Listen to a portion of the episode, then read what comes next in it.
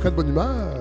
Bonjour tout le monde, Fred Savard avec vous pour ce onzième épisode de la saison 4 avant dernier épisode, avant les vacances de Noël. C'est pour ça qu'on est en forme comme ça, je pense. J'aime beaucoup mon travail, mais là, j'ai hâte de prendre une petite pause. Euh, encore une fois, grand plateau.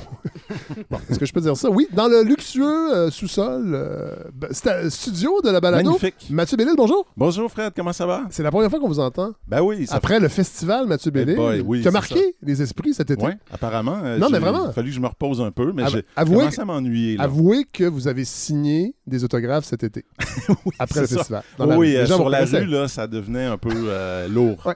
Je, je l'avoue. Euh, et vous aviez invité Oui. une personne qui est avec nous que j'aime beaucoup. aujourd'hui. Allô?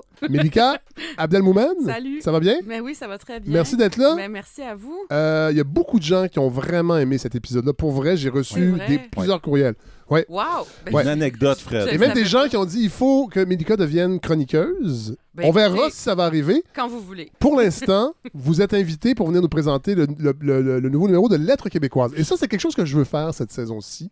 Parler des revues. Est-ce qu'on dit revue ou magazine? Euh, Dans le cas de l'aide québécoise, je pense qu'officiellement, c'est un magazine, mais pour moi, c'est.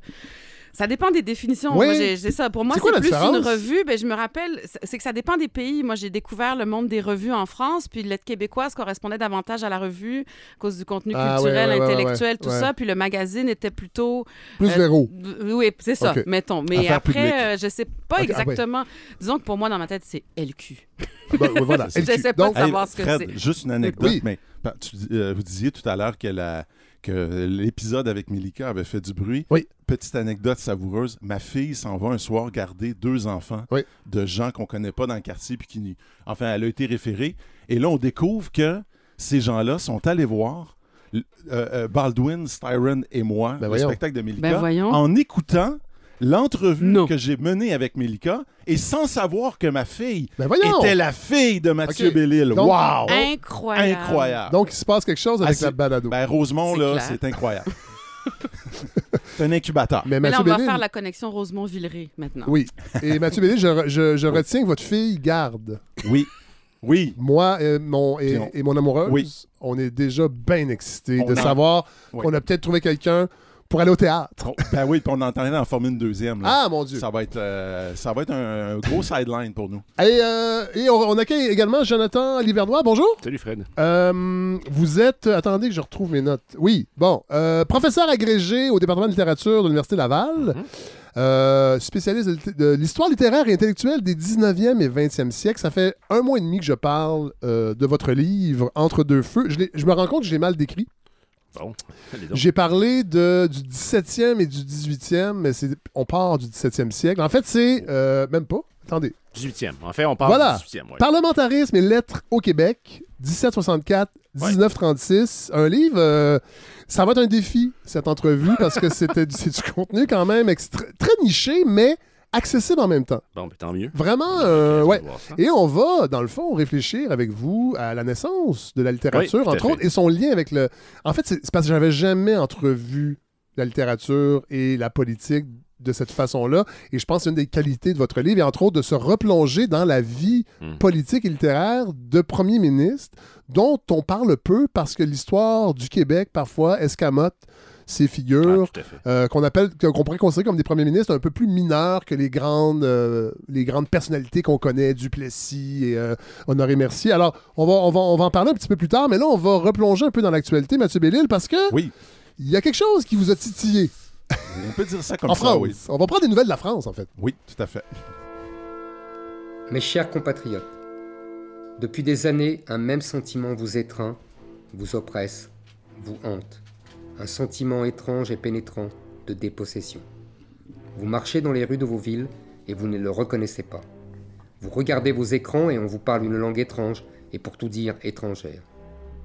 Vous jetez un œil et une oreille aux affiches publicitaires, aux séries télévisées, aux matchs de football, aux films de cinéma, aux spectacles, aux chansons et aux livres scolaires de vos enfants. Vous prenez des métros et vous prenez des trains. Alors euh, Éric Zemmour. Oui, Fred, il faut qu'on parle euh, du candidat Éric Zemmour. euh, euh, et peut-être, en fait, je devrais plutôt le dire le, le sauveur Éric Zemmour. venu délivrer la France du mal qui la ronge.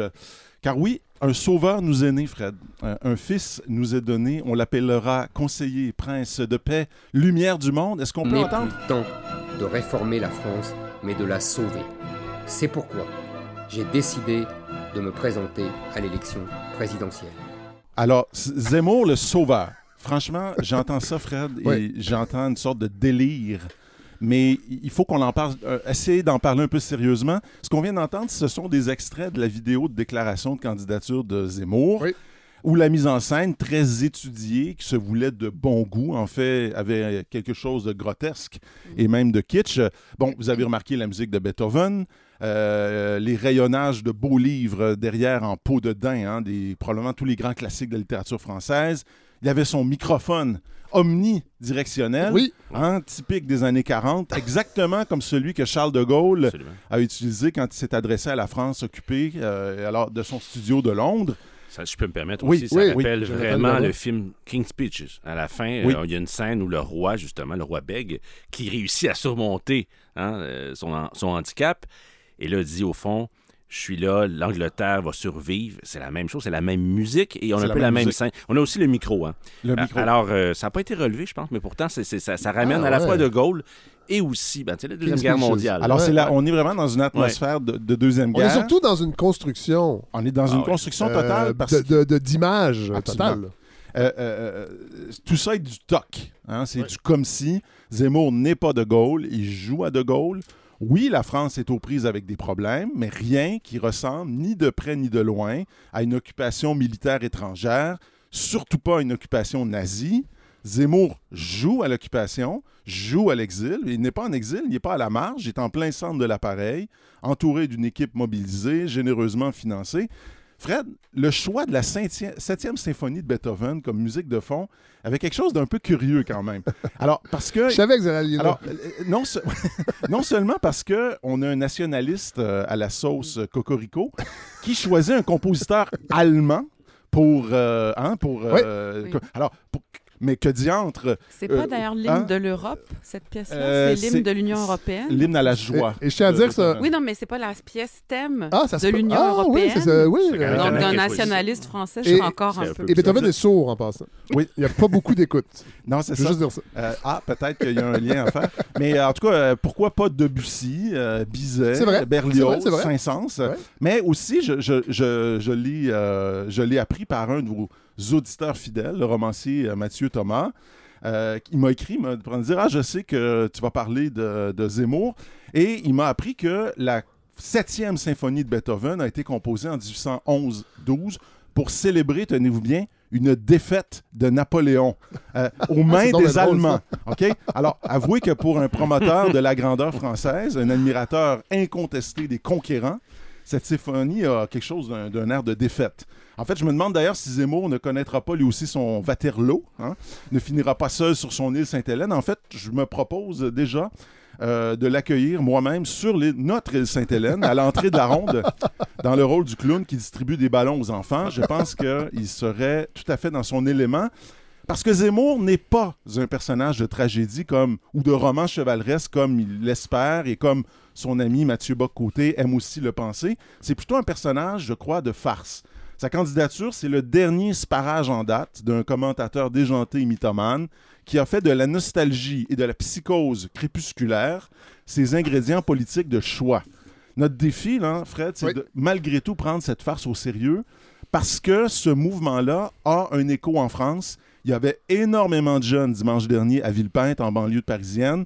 Euh, sa première gra- grande assemblée de campagne, on estime la foule à entre 10 000 et 15 000 personnes. Euh, Je tiens à dire Ouais. que c'est un peu flou comme estimation. c'est un peu flou. Je, dis- pas 13 500 et 15 000, mais là, 10 000 et 15 000. Ouais. Je pense qu'on Ouais. est plus dans le 15 000. C'est comme de Ouais. dire, euh, cette, cette personne est dans le top 13. Habituellement, t'es 13e Ouais, ouais, c'est- quand tu dis ça. OK. En Voilà. tout cas, on dit que Zemmour est un, un Trump français. Oui. OK? Oui. Euh, je dirais plutôt que c'est un Trump avec des livres. OK? Euh, euh, ces livres forment plus un grand bazar intellectuel qu'une vraie pensée claire et ordonnée, mais quand même, on peut pas nier que Zemmour a une certaine culture Oui. et des habiletés rhétoriques Oui. redoutables. Oui. Néanmoins, ces deux-là, Trump et Zemmour, ont beaucoup de choses en commun. Euh, les deux vouent un culte à la virilité, une conception archaïque des rapports hommes-femmes. Ils aiment la bagarre, ils aiment la force, ils maîtrisent l'art de la démagogie, ça, il n'y a pas de doute. Ils ont l'habitude aussi de subir des procès, des enquêtes. Euh, ils dépassent les limites. hein. C'est leur Ouais. côté mauvais garçon Ouais. qui semble avoir une sorte de, de- de- d'attrait. hein. Les deux ont grandi, et ça, c'est un autre élément hyper important. Les deux ont grandi dans l'œil du public, devant les caméras. C'est C'est-à-dire, les deux sont des créatures télévisuelles. Et je rappelle que jusqu'à septembre dernier, Zemmour avait droit à une heure de télévision par jour, en plus de ses interventions à la radio, de sa chronique dans les journaux, de ses frasques qui euh, faisaient les manchettes. On les aime ou on les déteste, c'est selon, mais on s'est surtout habitué à les voir, euh, Ouais. à entendre parler d'eux. Les deux sont riches aussi. Euh, Trump plus que Zemmour, Oui. bien sûr, mais surtout, les deux sont très proches du grand capital. Oui. Euh, ils font mine un peu de s'en distinguer. hein. Ils jouent euh, au, au renégat, alors qu'en fait, ils en sont plutôt les serviteurs.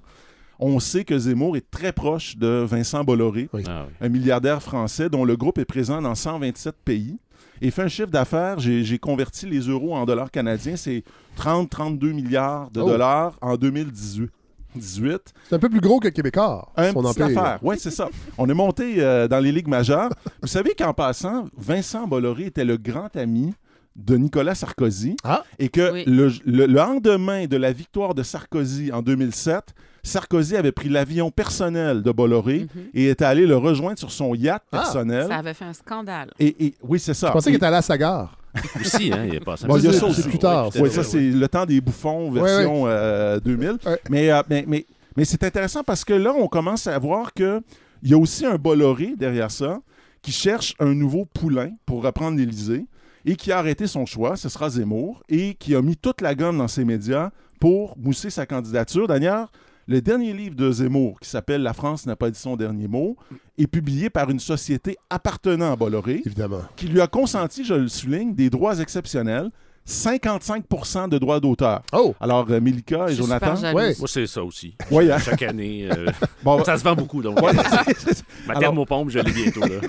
ben, va falloir qu'on euh, qu'on parle, euh, Jonathan, parce que j'aimerais pas- ça connaître le nom C'est de pas votre votre agent. contrat, euh, euh, Mathieu Bellil? Ben, disons que la moyenne, c'est plutôt des 10 Ah, pas. On voit même des tendances maintenant à 8. Ah. Ah. Alors, euh, en fait, si on regarde les choses un peu froidement et qu'on se dit que Zemmour a déjà empoché probablement autour de 2 à 2,5 millions de dollars canadiens pour ce dernier livre seulement, alors on peut penser que ça ressemble à une contribution de campagne déguisée. Ouais, ouais. Euh, Zemmour, je rappelle, intervenait quotidiennement sur CNews, chaîne télévisée propriété de Bolloré, à Europe 1, Oui. station de radio aussi propriété de Bolloré.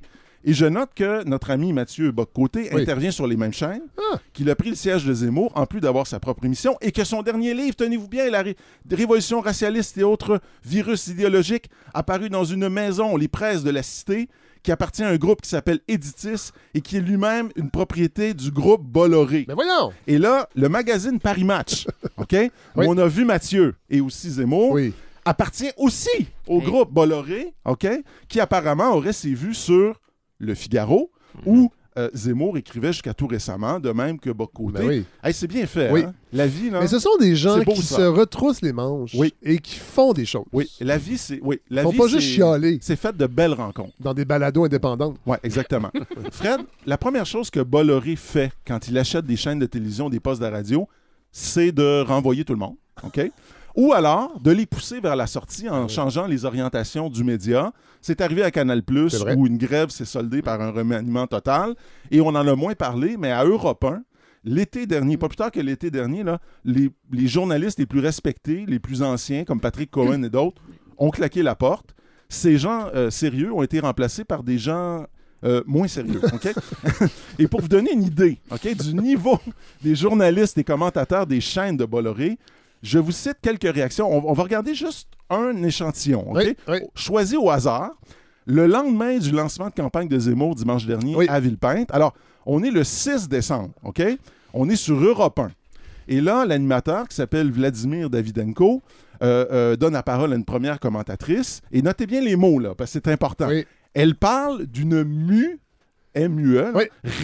Alors là, on... Comme un serpent qui Ouais. change de peau. Voilà, OK?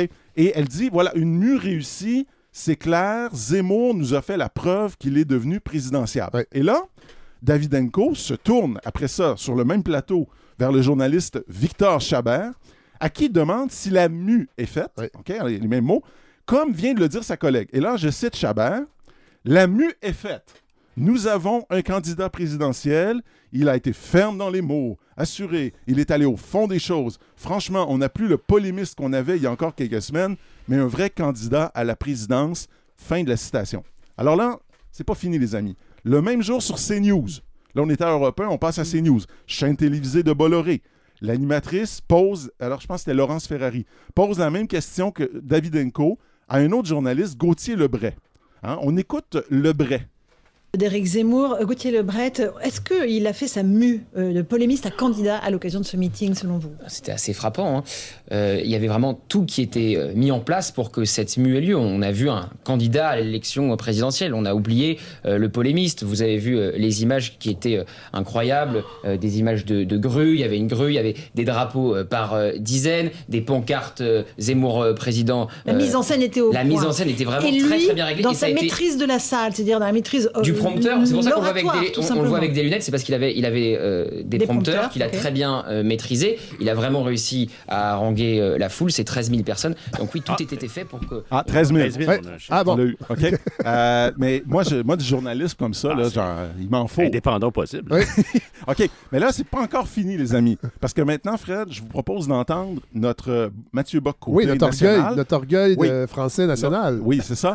Euh, euh, sur la même chaîne. Oui. alors, on est à CNews quelques heures plus tard.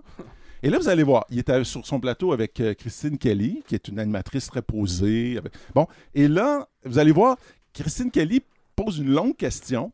Et Mathieu fait ici quelque chose d'un peu étonnant, mais peut-être pas. Alors, il reformule la question. En fait, Ah. il, il lui dit En fait, c'est plutôt cette question que vous auriez dû poser. Et regardez la réponse, c'est suave.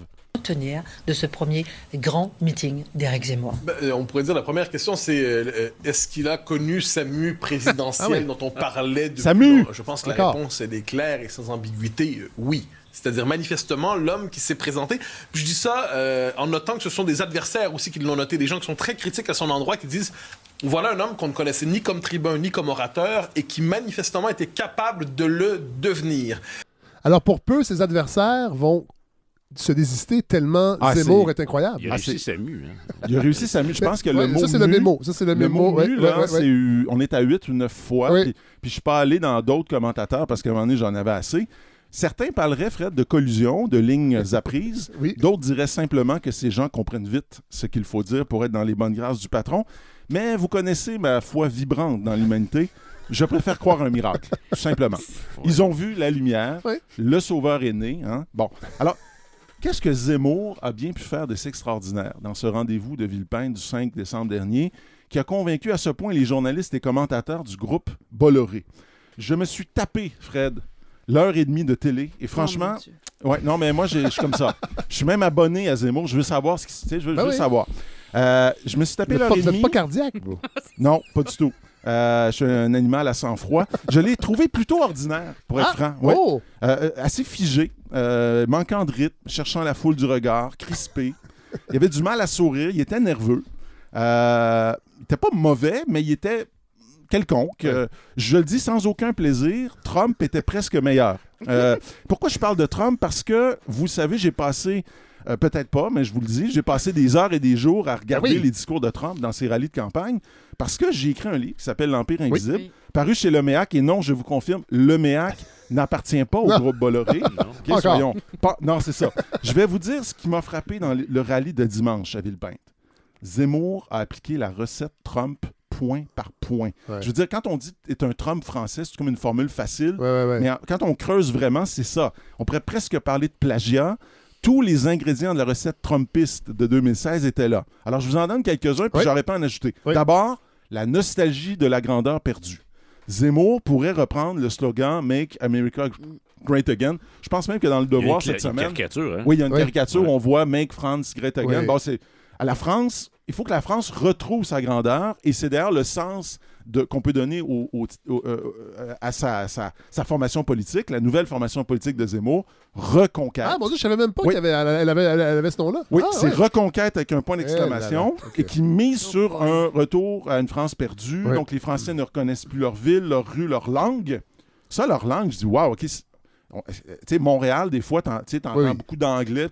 Et là, en- à Paris, tu sais, enfin, Ouais. euh, euh, ils sont des étrangers chez eux. Même Ouais. les enfants, les enfants, tenez-vous bien, ont la nostalgie d'une France qu'ils n'ont pas connue. Imaginez. Ah, Ouais, il dit ça dans sa vidéo. Moi, j'ai. Oui. Moi, j'avais l'impression d'être en train de lire euh, euh, Alfred de Musset, Oui. Confession d'un enfant du siècle. Euh, enfin, ensuite, ça, c'est le premier ingrédient, nostalgie. Deuxième, la méfiance envers le système politique. Oui. Envers le, envers le système tout court. Zemmour, tenez-vous bien, dans son rallye de Villepinte, a déjà dit à ses partisans de se méfier du résultat de la prochaine élection Ah, à cause de manipulation. Alors, je cite, ne vous laissez pas voler l'élection. Ouais, ouais. Alors, Trump passait son temps... Comme on vous- vous a volé votre pays, quelque chose comme Ouais. ça, me semble, la OK, formule. oui, oui, oui, c'est ça. Oui. C'était- C'était encore meilleur là, Oui. que, que ce que j'ai- retenu, mais T'es pas tout Euh, à fait aussi bon que lui. Désolé, non, j'ai mon Zemmour, euh, je le travaille un petit peu. Samu n'est pas euh, ouais, c'est ça. C'est ça le problème. Euh, alors, vous savez bien que Trump a passé son temps à parler de rigged elections Ben oui, ben oui, de- ben oui. et, et qui ne reconnaît toujours pas sa défaite euh, aux élections de novembre euh, 2020. Mm.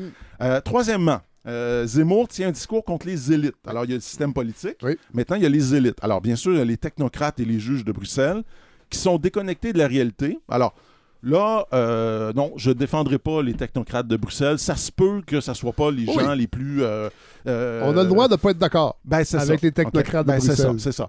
Mais je, je ferai remarquer que Trump tenait le même discours à propos de Washington en disant que l'élite de Washington était déconnectée, corrompue, hein, drain the swamp. hein. Ouais. C'était son travail, c'est ce qu'il annonçait. Et Zemmour ajoute aussi qu'il fait exactement comme Trump à nouveau, il fait huer les journalistes Ouais. et les médias Ouais, par ouais. sa foule. Alors, On- Ça, là, ça, c'est vraiment problématique. ben, en tout cas, c'est- c'est une manière... si De quelqu'un qui, qui, qui- qui est né grâce Qui est au- né, Oui. aux médias, quand Oui, même, c'est vrai, c'est vrai. Encore plus vrai de, de Zemmour. qui est un que de Trump. chroniqueur euh, rigolo parce qu'un peu ridicule à On n'est pas couché avec Oui. Eric Nolot, mais qui C'est vrai. parfois touchait la cible avec certaines critiques. Je disais, mais, mais il était inoffensif. Mais je disais, c'est les médias quand même qui l'ont créé. Et là, aujourd'hui, il est rendu presque au sommet. Oui. Et là, il demande de rejeter tout ce qui l'a porté au sommet. Oui, c'est ça. Puis c'est vrai que c'est encore plus frappant avec Zemmour parce que Zemmour est un produit du Ben oui, journalisme. ben oui. Trump n'était pas un produit Non. du journalisme. Trump, c'est un produit du, euh, de, de l'entertainment. Oui, OK? C'est oui. pas pareil. Oui, très juste. D'ailleurs, si vous me permettez, Fred, on peut entendre. C'est votre- euh, c'est- c'est rendu votre balado, Mathieu. Allez-y. Faites juste me dire quoi faire. OK. Alors, Fred, faites jouer, s'il vous plaît, euh, monsieur euh, de, la, de la Savard. Faites jouer, donc, le- le- un petit extrait de, de Huée. Oui, monsieur. 15 000 Français qui ont bravé le politiquement correct, les menaces de l'extrême gauche et la haine des médias. OK, puis ça, là, ouh, Ouais, là, ouais. euh, quand c'était les médias, il y en a eu plusieurs. Ouais, OK, ouais, il y en a eu plusieurs fait, qui ont été fait. relevés. Ouais. Euh, J'arrive au cœur de la politique zémourienne. Le discours anti-immigration, encore une fois, Ben oui. le même que Trump. Il n'y a pas l'idée du mur, mais c'est à peu près la même chose. En fait, c'est plus dur. OK? Ben, c'est parce qu'en France, ça coûterait. vra- c'est- Ça prendrait un mur tout autour. Ouais, une ligne Maginot. Ouais, euh, Et tu sais que ça a bien marché pendant la guerre. Oui, oui, oui, oui, euh, ils s'en sont bien C'est un sortis. franc succès. ouais, c'est ça, faudrait pas oublier les Ardennes cette fois-là. Euh, mais ça serait, que ça, ça serait encore une façon de ramener la Deuxième Guerre. Oui, Ça oui. serait écœurant. Bon, alors, l- je résume la politique d'immigration de, Oui. Zemmour, c'est, je, je cite, immigration zéro. OK? Fin. Alors, fin de l'immigration familiale, Oui. renvoi des clandestins, expulsion des délinquants étrangers qui sont en prison, et notez bien, expulsion des chômeurs immigrants qui n'ont pas trouvé d'emploi en six mois de recherche. Alors, ça, là, je cite, là, je, je, j'ai pas, je résume pas, c'est ce qu'il a dit. C'est Et là, incroyable. et là, quand j'ai. Oui, quand même. Quand j'ai. Est-ce comment- que je peux juste Oui, ajouter une Ben oui. précision? Euh, moi, j'ai été immigrante française. Oui. Quand on a nos premiers permis de séjour, normalement, on n'a pas le droit de travailler. Hmm. Moi, Ah j'étais ouais. mariée, donc j'avais un permis de travail. Donc, dire, il faut qu'ils là, s'ils n'ont pas trouvé de travail en six mois. Oui. vous dites que vous êtes, vous avez émigré en France? Moi, j'ai été immigrante pendant 12 ans. J'ai habité 12 ans là-bas. Vous Après, je pensais que j'allais passer ma vie et, vous là-bas. arri- mais- et vous arriviez d'où? Et j'arrivais de Montréal. Ah, J'étais canadienne. Donc, on- donc, on a immigré de 2005 à 2017. J'ai habité là-bas avec mon mari, Ok. qui est français. Oui. J'étais mariée avec un Français, donc j'avais un permis particulier. Mais les premiers permis qu'on a, on n'a pas le droit de travailler. Donc, Ah de dire s'il n'a pas trouvé de travail Ah au ouais, bout de ouais. six mois, Ah, à moins que ça ait changé puis qu'entre-temps, Ouais. tout ça a évolué puis que les immigrés aient rapidement le droit de travailler en France, mais Mhm. je serais surprise. Ouais, voilà, effectivement, effectivement. Euh, avec un programme comme ça, Fred, on, on peut se demander. Moi, j'avoue qu'au début, on- je pense qu'on a commencé à entendre parler de la candidature possible quoi en septembre Oui. ou Oui. à peu Mm. près. J'avoue qu'au début, je croyais presque à un gag. hein. Je me suis dit Mm. bon, on est dans du Coluche ou du Dieu donné. Mais et là, on a vu les grands argentiers. On dirait que j'aime pas que Coluche soit mis Ouais, dans ça la même phrase que Dieu donné et Ouais. Éric Zemmour. Ça, ça m'embête aussi, Mathieu. Ça fait, ça fait du mal à Coluche. Oui, ouais, ouais, je comprends. Je comprends. Mais disons, il y a quand même. Non, je euh, comprends. ouais, Ah, OK. oui. Euh, c'est un autre débat. Écoutez, c'est votre balado, vous dites ce que vous voulez. hein. Ben c'est ça. Alors, mais là, vous avez vu comme moi les grands argentiers, beaucoup de banquiers, euh, d'industriels qui, qui ont financé Zemmour, qui commencent à le financer. Puis là, je me suis dit, OK, il se passe quelque chose d'anormal. Et, et- et si l'argent est derrière lui, c'est qu'il y a autre chose. Et ce que j'ai compris, je le résume un peu vite, là, c'est que Zemmour était l'idiot utile qui allait faire avancer les intérêts des plus riches. Et- au fond, une sorte de nouveau cheval de Troie qui allait affaiblir la social-démocratie, qui a déjà été affaiblie par. Sarkozy, qui l'est un peu, euh, mais de manière assez douce par Macron, Ah, et qui serait... de pas si douce. Ben, pas si douce, mais je veux dire, en comparaison de Zemmour, ben, au moins. Oui. Mais, mais, mais pourquoi? Pourquoi? Pourquoi je dis ça? Parce qu'il y a autre chose dans le discours de Zemmour que la rhétorique anti-immigration et la nostalgie franco-française. Il y a une, la promesse d'une baisse majeure des contributions et des impôts Ah. pour les entreprises. Ah, voilà. OK? Et je le cite, dès les premières semaines de mon mandat, je baisserai massivement les impôts de production pour toutes les entreprises. Exactement, je le précise encore, comme Trump, Ben oui. qui a donné des centaines de milliards aux plus riches, au point que, dans, je crois, en 2017, euh, Amazon n'avait payé aucun impôt Ouais. fédéral aux Ah, États-Unis. ouais. Et là, au fond, Zemmour, qu'est-ce qu'il fait? Il fait une sorte d'alliance entre, on pourrait appeler ça un libéralisme extrême et l'extrême droite ou l'ultra-droite. Là, Ouais. Maintenant, on a inventé ce terme-là. Et au fond, En c'est fait, ça. attends, attends, wow, wow. Oui, oui, pardon. On pardon. parle d'ultra-droite pour pas dire extrême Ben, droite. c'est ça. C'est ce que. c'est Pour ça. enlever le côté Oui. péjoratif. Voilà. L'ultra-droite, c'est une, C'est une droite extrême. c'est une droite super. Ben c'est ça, c'est comme l'essence. Il doit, ça doit exister, hein, l'essence Oui. ultra. C'est les huiles Bon. essentielles de droite. ça.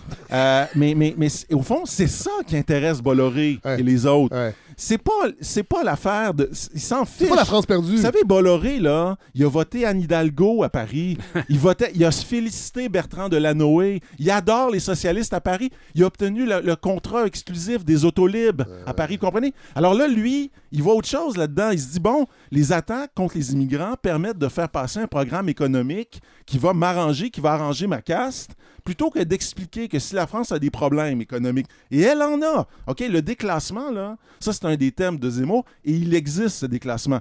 Il y a du chômage à 20 Ouais. chez les jeunes de moins de 25 ans en Ouais, France. ouais. Pour Ouais, ça, ils sont tous ici. Ben non, mais c'est pour ça qu'il y a peut-être autant de jeunes aussi dans ces rallyes. Euh, euh, croissance économique famélique, baisse continue du pouvoir d'achat. Vous savez que depuis 20 ans, malgré que la, la population française n'a pas vraiment augmenté, il y a un million de nouveaux pauvres en France depuis 20 ans. Et c'est pas à cause des immigrants, c'est à cause de la démission de l'élite économique française qui a délocalisé massivement ses entreprises de l'Europe de l'Est en passant par l'Asie et l'Afrique. Fred, depuis 40 ans, l'industrie française a fondu de 50 Ah, ouais. OK? Pensez à Alstom. C'est à la- cause des députés européens, ça. oui, c'est ça, c'est les technocrates de Bruxelles. non, mais pensez à Alstom. On en a Ben oui. entendu parler, nous, parce que Ben oui. les fameux wagons du REM, là, Oui. la française Alstom, Oui. qui a acheté Bombardier Transport, Oui. OK? Ça a été fait ni en France ni au Québec. Ouais, Ça c'est a en été Inde. fait en Inde, Oui. OK? Oui. Mais multipliez ces exemples-là par 1000 en France depuis ouais. 40 ans, là, puis vous avez le résumé d'un problème. Et pourquoi on fait ça? Parce que c'est bénéfice pour les patrons, c'est bénéfice pour les actionnaire. Et en plus de ça, l'activité industrielle européenne se concentre de plus en plus en Allemagne, qui en fait règne vraiment sur l'Europe. C'est vraiment le cas. C'est peut-être pour ça d'ailleurs que Zemmour a fait jouer euh, du Beethoven. Ben oui. C'était pour en Oui. honneur des, des vrais maîtres. Mais, mais- mais, euh, on parle de plus en plus de, de germanisation de l'Europe. Euh, parce qu'en fait, la plus grande partie de l'activité industrielle se situe dans la mer du Nord, Hambourg, Amsterdam, Rotterdam.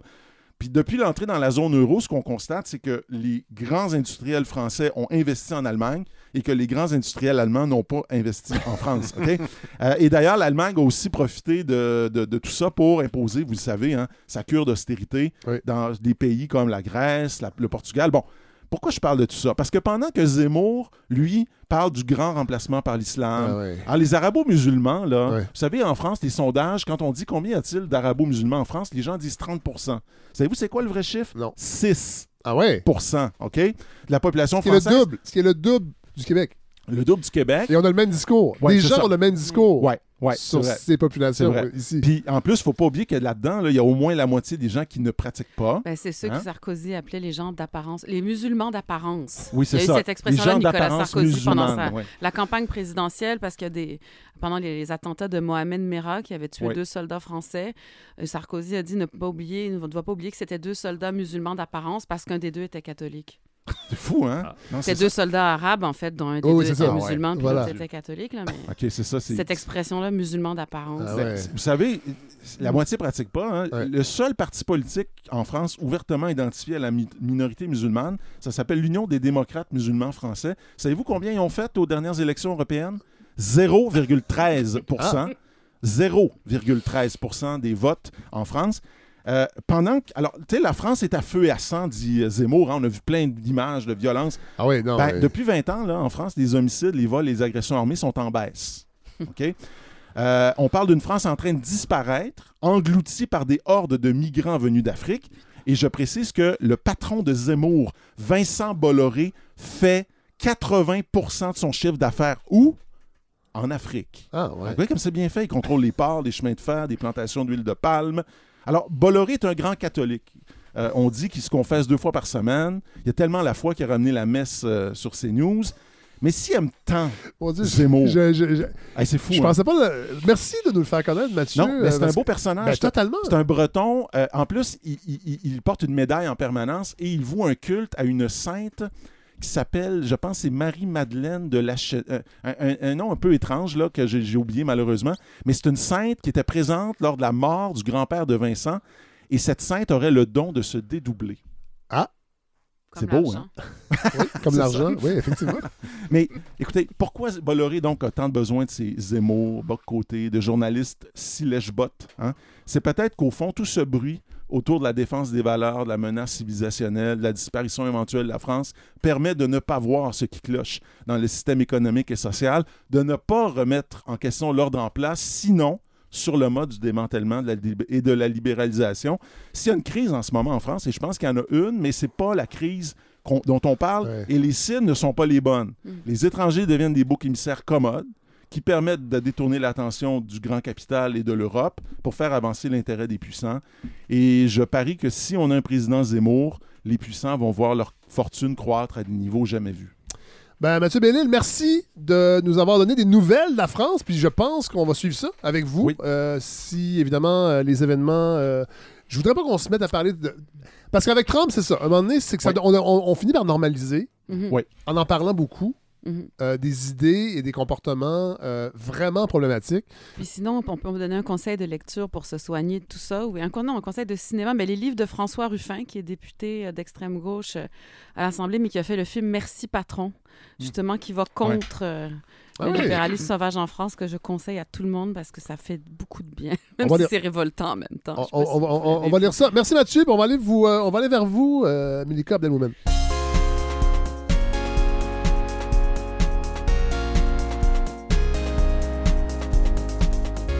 Bon, là, je suis très content parce que ça fait depuis l'an dernier que je voulais faire ça. Puis même Mathieu Bellil, j'aurais dû le faire avec, euh, avec l'inconvénient. Euh, C'est-à-dire, Ben oui. c'est-à-dire, euh, à chaque nouveau numéro, inviter quelqu'un pour venir nous le présenter. Parce que c'est euh, un- c'est un trimestriel. euh? Oui, Bon. oui. Comme Et- euh, lettre québécoise aussi. Québécois, Ben voilà. quatre fois par année. Et c'est pour fois, ça, Milika Abdelmoumen, Ouais. c'est pour ça que vous êtes là. Parce que vous êtes. Est-ce que vous êtes la, vous êtes la nouvelle? Nouvelle, c'est mon premier numéro en tant que rédactrice nouvelle? en chef. Oh, OK. Ouais.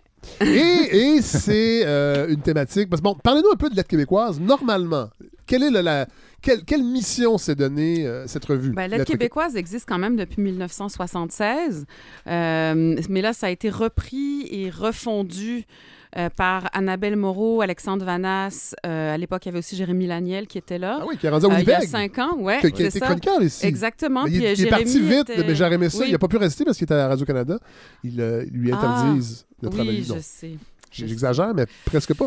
Mais, Mais euh, donc, donc- à l'époque, ils ont, ils ont refondé, euh, refondé, refondu Lettres québécoises, euh, donc avec Annabelle Moreau, qui a ils ont fait un travail extraordinaire. Puis en gros, c'est une revue euh, de critique euh, littéraire, en partie, mais il y a aussi un, un dossier création, il y a un dossier où il y a des chroniques, et il y a un dossier qui change chaque numéro, soit sur un auteur, euh, soit pour reconnaître la part d'un auteur aguerri, soit pour faire découvrir un auteur plus jeune, ou sur un je me thème. rappelle, entre autres, euh, il n'y a pas si longtemps, Kevin Lambert, qui avait Exactement. fait la couverture avec une Exactement. photo qui rappelait beaucoup euh, Morrissey. Exactement. le chanteur des Smiths avec le, bouquet de fleurs, oui, comme oui. Morrissey le tenait.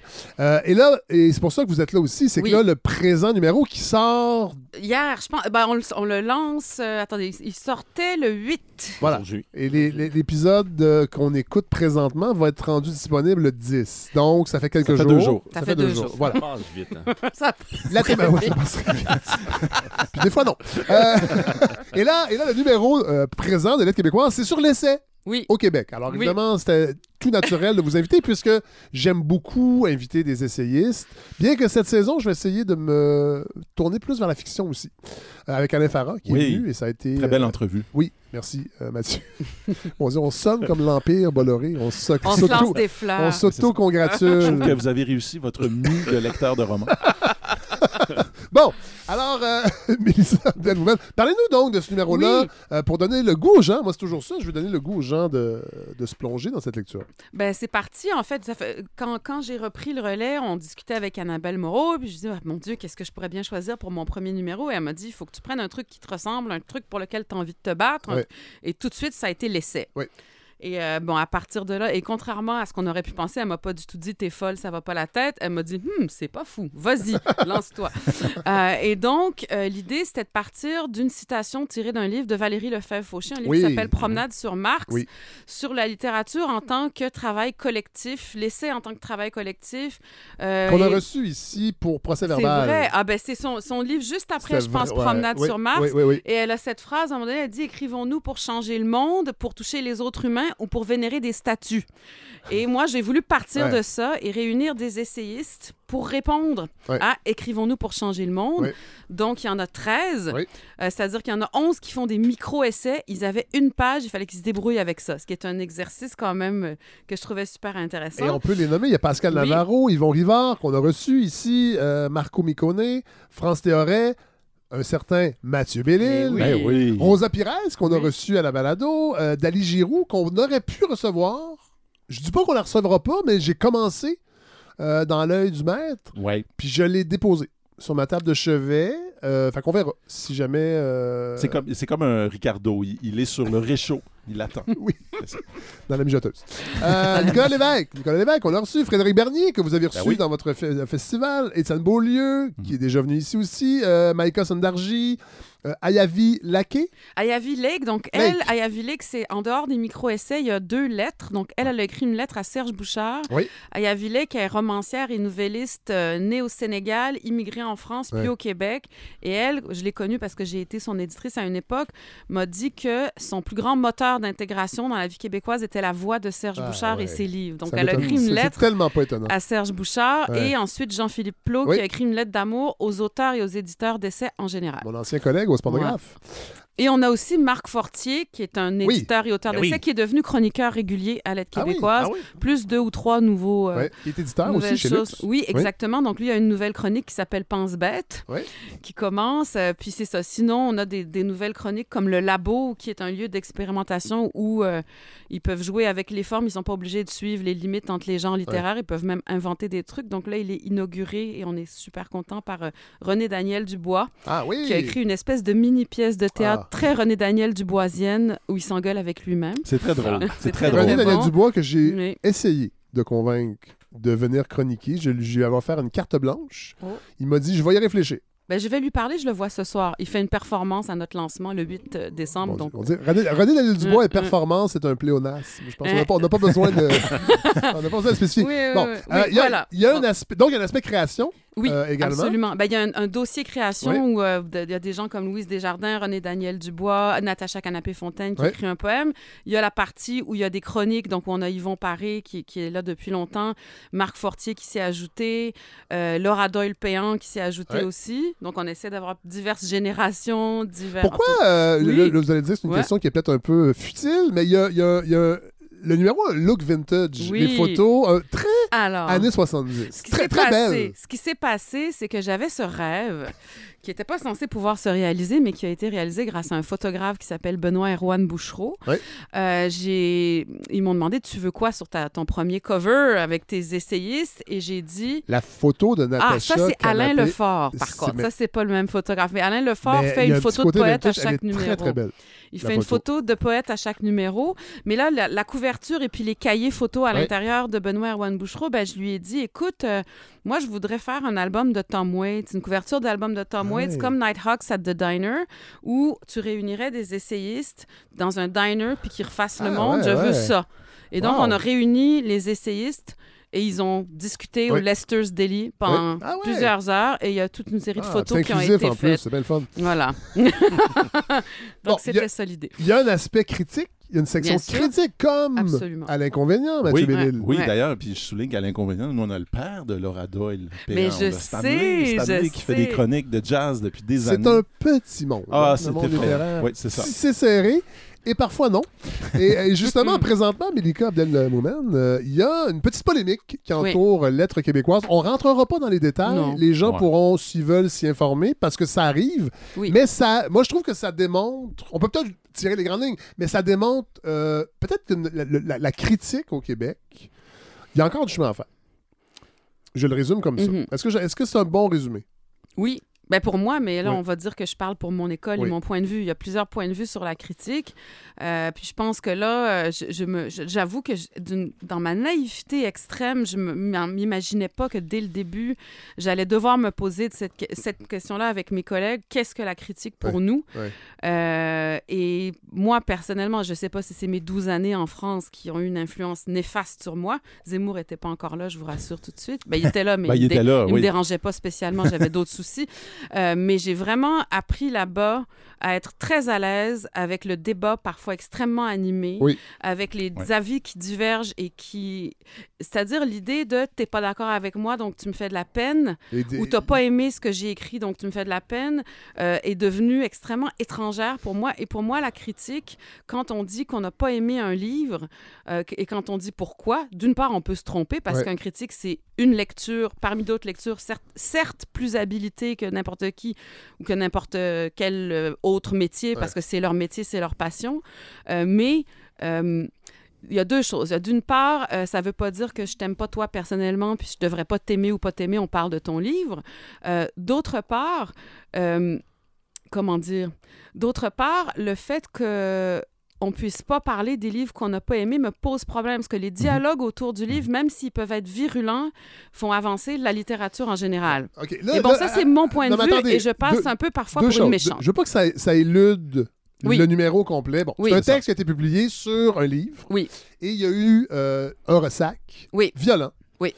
Euh, mais c'est drôle parce que vous dites euh, on, on parle pas assez des livres qu'on n'aime pas. Euh, moi, je travaille dans les grands médias aussi Mhm. et je vois comment c'est difficile Mhm. Parfois difficile. de dire qu'on n'aime pas quelque chose. Oui. Oui, mais il me semble, Fred, que vous aviez cette discussion-là avec Hélène euh, Faradji il n'y a pas si Mhm. longtemps Oui, oui. à propos du cinéma. Oui. D'abord, critiquer un- une œuvre, c'est pas euh, c'est pas dire qu'on n'aime pas la personne, d'une part. Deuxièmement, critiquer une œuvre et parfois sévèrement, c'est rendre service Oui. de façon générale. À un art et à une pratique. C'est-à-dire, ça, ça dit aussi aux gens, ben, euh, euh, vous, euh, ça, ça pousse les gens à être encore meilleurs. Il me semble que dans les dernières années, je me souviens d'une intervention de Robert Lepage qui parlait de, de, de- du- de Robert Lévesque, le critique de théâtre, Oui, hein, qui oui. aujourd'hui écrit toujours, mais ne fait plus de critique de théâtre. Puis Robert Lévesque pouvait être dur, pouvait être Ben oui. parfois même bête et méchant. Et en même temps, Lepage avait fini par avouer que ben, il avait besoin, en un certain sens, de gens comme ça qui étaient sévères pour le pousser à être meilleur, pour aussi, parce que c'était des gens qui connaissent le- leur domaine, leur métier. Vous savez qu'au parfois au Québec, euh, puis c'est peut-être pas juste vrai au Québec, mais parfois la critique, on donne ça au premier euh, venu ou Oui. Mm. dernier arrivé dans un média, comme si c'était pas important. Hein? je- N'importe qui peut parler d'un Je livre. sais pas si vous avez déjà vu. Oh. Vas-y, va- Ouais, Jonathan Lévernois, c'est longtemps qu'on vous a pas entendu. Ouais, oui. Ouais, désolé. Euh, Non, non, c'est ça- Arrêtez, c'est pas une critique. Aimez-moi. Euh, le documentaire État critique de Marcel Jean, je ne sais pas si vous avez vu ça, c'est en Non. 92, c'est très intéressant si Ah vous voulez oui. vous plonger là-dedans parce que on voit justement Robert Lévesque, Claude Gingras, on s'entend que ces Oui. gens-là sont assez costauds en fait, Oui. critiques. Gingras était dur aussi. Et, ouais. Ah oui. Et c'est très intéressant. Toutes les questions euh, qu'on aborde aujourd'hui sont Oui. abordées Mhm. déjà en Oui. 92 dans, dans ce documentaire. Ça vaut la peine de revoir en tout cas. Ouais. Mm. Si que Mais moi, c'est euh, drôle parce qu'on ouais. parle de ça et j'ai un exemple qui est assez euh, frappant. La semaine dernière, je suis allé voir le, le spectacle de Marc Messier, Oui. Oui. le, le spectacle solo de Marc Messier au Théâtre Outremont. Euh, et là, je j'étais pas sûr de vouloir en parler. à- Mm. C'était-tu un, un spectacle d'humour? C'était quoi? C'était pas clair. un genre de sur sa vie. monologue. C'est sur sa vie. Ça se veut euh, humoristique. Ouais. Euh, si je me fie à la salle ce soir-là, ça ne l'était pas beaucoup. Mm. Mais il y a un aspect théâtral. C'est Mani Soleil Manlou, euh, Manlou Mm. qui a fait la mise en scène. C'est un concept qui avait été développé dans une des pièces euh, de Mani. Euh, je pense que c'est le numéro 9, où euh, Marc Messier parlait de son ego, tout ça. Bon. Et ils en ont fait un spectacle complet. C'est euh, les grands moments de la vie de Marc Messier. Euh, et je sens dans la salle un malaise. Euh, on rit poliment. Euh, la dramaturgie est un petit peu euh, bâclée, selon les commentaires que je recueille à l'entraque. Euh, Il y a des gens qui quittent. Ah ouais. Mm. Et, et je veux rien enlever à Marc Messier, que j'ai croisé souvent sur des plateaux télé et radio, que j'aime beaucoup comme comédien. Je pense pas que c'est tant lui le problème que les... le- Bon. Et peut-être que le spectacle va bouger, peut-être que... Bon, mais je lis les critiques le lendemain dans les journaux. J'entends Franco Nuovo en parler à la radio. Et je, et je comprends pas ce qui se passe parce que les critiques sont excellentes. Mm. Ouais. On nous dit que les gens riaient, ont adoré, alors qu'on... on- J'en ai vu des shows, là. Ben oui, c'est ça. Mm. Ouais. Puis là, c'était pas ça. C'était pas ça du tout. Non, c'est ça. Alors là, je me Une disais, ah, voyez, bon exemple. Une, certaine complaisance. Et là, il y a des billets à vendre, évidemment, c'est une première. Le spectacle va se promener en région. Est-ce qu'il y a cet Il y a enjeu-là? Bon, Ben, il y a un, bon. un excellent livre de Catherine Voyer-Léger que je suis Oui. en train de lire qui s'appelle Métier critique, C'est vrai, là, que je qui est paru il y a conseille quelques vraiment. années. Ouais. Mais il y a une réédition, et je pense qu'elle date quand même de 2019, si je ne me trompe pas, la réédition. Mais c'est c'est très éclairant, ça aborde toutes ces questions-là. Je voulais en aborder une autre, euh, parce que je suis rédactrice en chef de l'aide québécoise, mais j'ai Oui. aussi publié neuf livres, le dixième s'en vient. J'ai Oui. eu des critiques vraiment dures. Il y en a, là, des fois, je me réveillais la nuit pour détester la personne qui avait rédigé la critique. Ouais, ça ouais, fait ouais, mal. À ce jour, je suis pas totalement sûre que je suis même prête à leur donner une once de raison tellement ça m'a fait mal, tellement je me suis sentie humiliée. Donc ça, c'est un sentiment normal. Mais je me souviens à l'époque de euh, mon éditrice qui m'avait dit, écoute, ça va être dur à avaler, ça va prendre du temps, mais t'es publié et t'es critiqué. C'est Ouais. un Mhm. privilège. Ouais. Wow. Et si tu veux pas être critiqué, Ouais. publie pas. Ouais. Ouais. Donc je suis désolée, ça paraît dur, Ouais. mais il reste quand même que toutes les personnes qui sont critiquées dans l'aide québécoise ou ailleurs ont vraiment, sont un peu des coques en pâte du milieu littéraire. Moi, je connais des gens qui écrivent depuis des années, dont on Voilà. ne parle jamais, dont on n'analyse jamais les œuvres Ouais. et qui en rêvent même qu'on dise du mal d'eux. Ouais. Donc, déjà, on ne dit pas du mal de vous quand on vous critique, si c'est une bonne critique, on est d'accord. Oui, parce Celle qu'il y a des qui a mauvaises. fait, euh, il y a des celle qui a fait polémique là. dans l'aide québécoise, on peut débattre de la qualité de la critique, du style de l'auteur, de Ouais. son avis, bien sûr, mais de calomnier l'auteur d'une critique parce qu'il n'a pas aimé un livre, je sais pas où on va aller avec ça. Nous, chez l'aide québécoise, moi, je suis un peu déstabilisée par le fait que tout en, en commençant, je dois déjà me poser la question de est-ce que j'ai bien le droit de penser que la critique peut ne pas toujours être un chapelet de compliments? Mm. Ouais. Ça me pose problème. Ben oui. Même si moi-même, j'en ai reçu plein des Ouais. claques. Là. Je voulais juste le dire, Ouais, c'est important ouais, quand même. Je, je, je révélerai pas de nom, mais je veux dire, nous, à la revue L'Inconvénient, on a reçu des, des, des, des men- ben, pas des menaces, mais des critiques, des, des, des réactions violentes. Et on a même eu, à un moment donné, un éditeur qui nous a écrit pour nous dire on veut plus que vous parliez de nos livres. Ça nous est arrivé Puis, aussi. puis, puis, Ah, puis, ouais. franchement, Ouais. franchement, à un moment donné. Attendez, euh, attendez. Donc, l'éditeur vous, vous, Oui. vous écrit pour dire Ouais. parlez plus de nos livres. ouais, on Ou aimerait euh, ça qu'on les recevra plus. On aimerait ça que, Ah ouais. notre, euh, que votre critique ne parle plus de nos livres parce que ça. On n'aime pas ça. Parce que t'es pas fine. la critique. Non. Ils ont pas ça. aimé la critique. Mais non, mais il y a aussi un autre problème que, que Milka a un peu abordé, c'est qu'il y a quelque chose aussi qui se passe, et c'est un, je pense que c'est un effet vraiment clair des médias, médias sociaux, puis c'est, c'est pas original ce que je veux dire, mais c'est vrai, c'est que le ressenti, on peut désormais le publiciser. C'est-à-dire, il fut une époque où si vous vous étiez choqué contre une critique, tout ce que vous pouviez faire, peut-être, c'était envoyer une lettre au devoir, puis probablement que le devoir la publiait pas.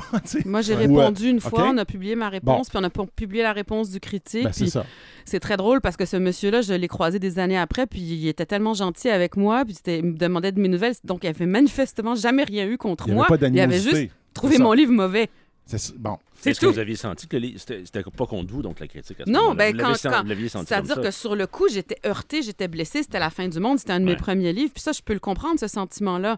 Mais c'est avec le recul, avec l'expérience et en recroisant les trois personnes Hmm. qui ont fait les critiques qui m'ont fait le plus mal. Il y en a une des trois avec qui je vais travailler bientôt, puis les deux, un autre avec qui j'ai travaillé en France, qui a, qui a fait de la photo pour un, un projet à moi, puis un autre que j'ai recroisé dans un événement euh, de, de bienfaisance, je sais pas comment appeler ça, un événement de- d'engagement Ouais. euh, social, Ouais. qui était un gars super, puis on s'est super bien entendu. Là, j'ai fait, oh mon Dieu, si j'avais su ça à l'époque, s'il y avait eu quelqu'un pour me raisonner un peu, c'est- c'est pas toi. Oui, ça te fait mal, c'est normal, mais c'est pas toi. Ben, euh, peut-être Ouais. qu'un un futur numéro, ou il a peut-être été déjà fait de, de lettres québécoises, sur la critique. Ben, il y a eu un dossier déjà euh, sous, sous, la, dire sous le règne d'Annabelle Moreau, Ouais. c'est pas le bon mot, mais sous la direction d'Annabelle. Euh, moi, oui, je pense effectivement en faire un. Là, on a plusieurs numéros de prévus, mais on va certainement en faire un un peu plus tard. Puis certainement que mon prochain édito va parler de, de ces questions-là, puis qu'il y aura sans doute encore des vagues, Ouais. puis je vais sans doute encore être dans la tempête. Ouais. Mais bon. Et là, vous allez publier vous allez, votre prochain essai? Oui, ça s'appelle Baldwin, Styron Oui. et moi. Donc, Oui. euh, sur l'amitié entre William Styron et James Baldwin, petit-fils d'esclaves et petit-fils d'esclavagistes Et qui là là. étaient de grands amis. Et le blanc du Sud, euh, le noir, pardon, James Baldwin a convaincu son ami blanc du Sud d'écrire euh, l'histoire de l'esclave Nat Turner qui avait mené une révolte, de l'écrire au jeu, de se mettre dans la peau de Nat Turner. OK, vous et jouez. Ça, et ça a eu des conséquences. allez là. Je vais là et je fais des liens avec ce qui se passe aujourd'hui et avec ma place, moi, de, Oh! de femme dite racisée et dans, dans quoi ça me place comme position, parce qu'en fait, je viens du Saguenay, mais c'est une autre histoire. Euh, donc, c'est ça. C'est autour de, de, de ces questions-là. de- Donc, je vais sans doute encore avoir d'autres vagues. Je Mais pense vous que allez- je vais m'acher une boussole Mais vous allez clairement revenir. et euh, un bouclier. Ah ben, ça Vous sera avec plaisir. revenir à la Elle de se prendre un abonnement. Oui. c'est ça, mais vous quand et- vous voulez. Et vous allez voir ici, contrairement à bien des endroits, je lis les livres. gens Merci. que j'invite. Super. Merci, Mélika Merci Abdel-Boumen. Et on, on trouve Lettre québécoise euh, Ah ben, il se trouve chez en les bons libraires? chez les bons libraires. euh, même chez Renaud Bré? Je pense Oui, oui, que oui. J'avoue que Oui, j'y vais oui, pas oui. souvent. Oui, oui. Vous me prenez en flagrant délit de non-fréquentation de Renaud Bré. Je suis désolée. Merci. on salue les gens de Renaud Bré.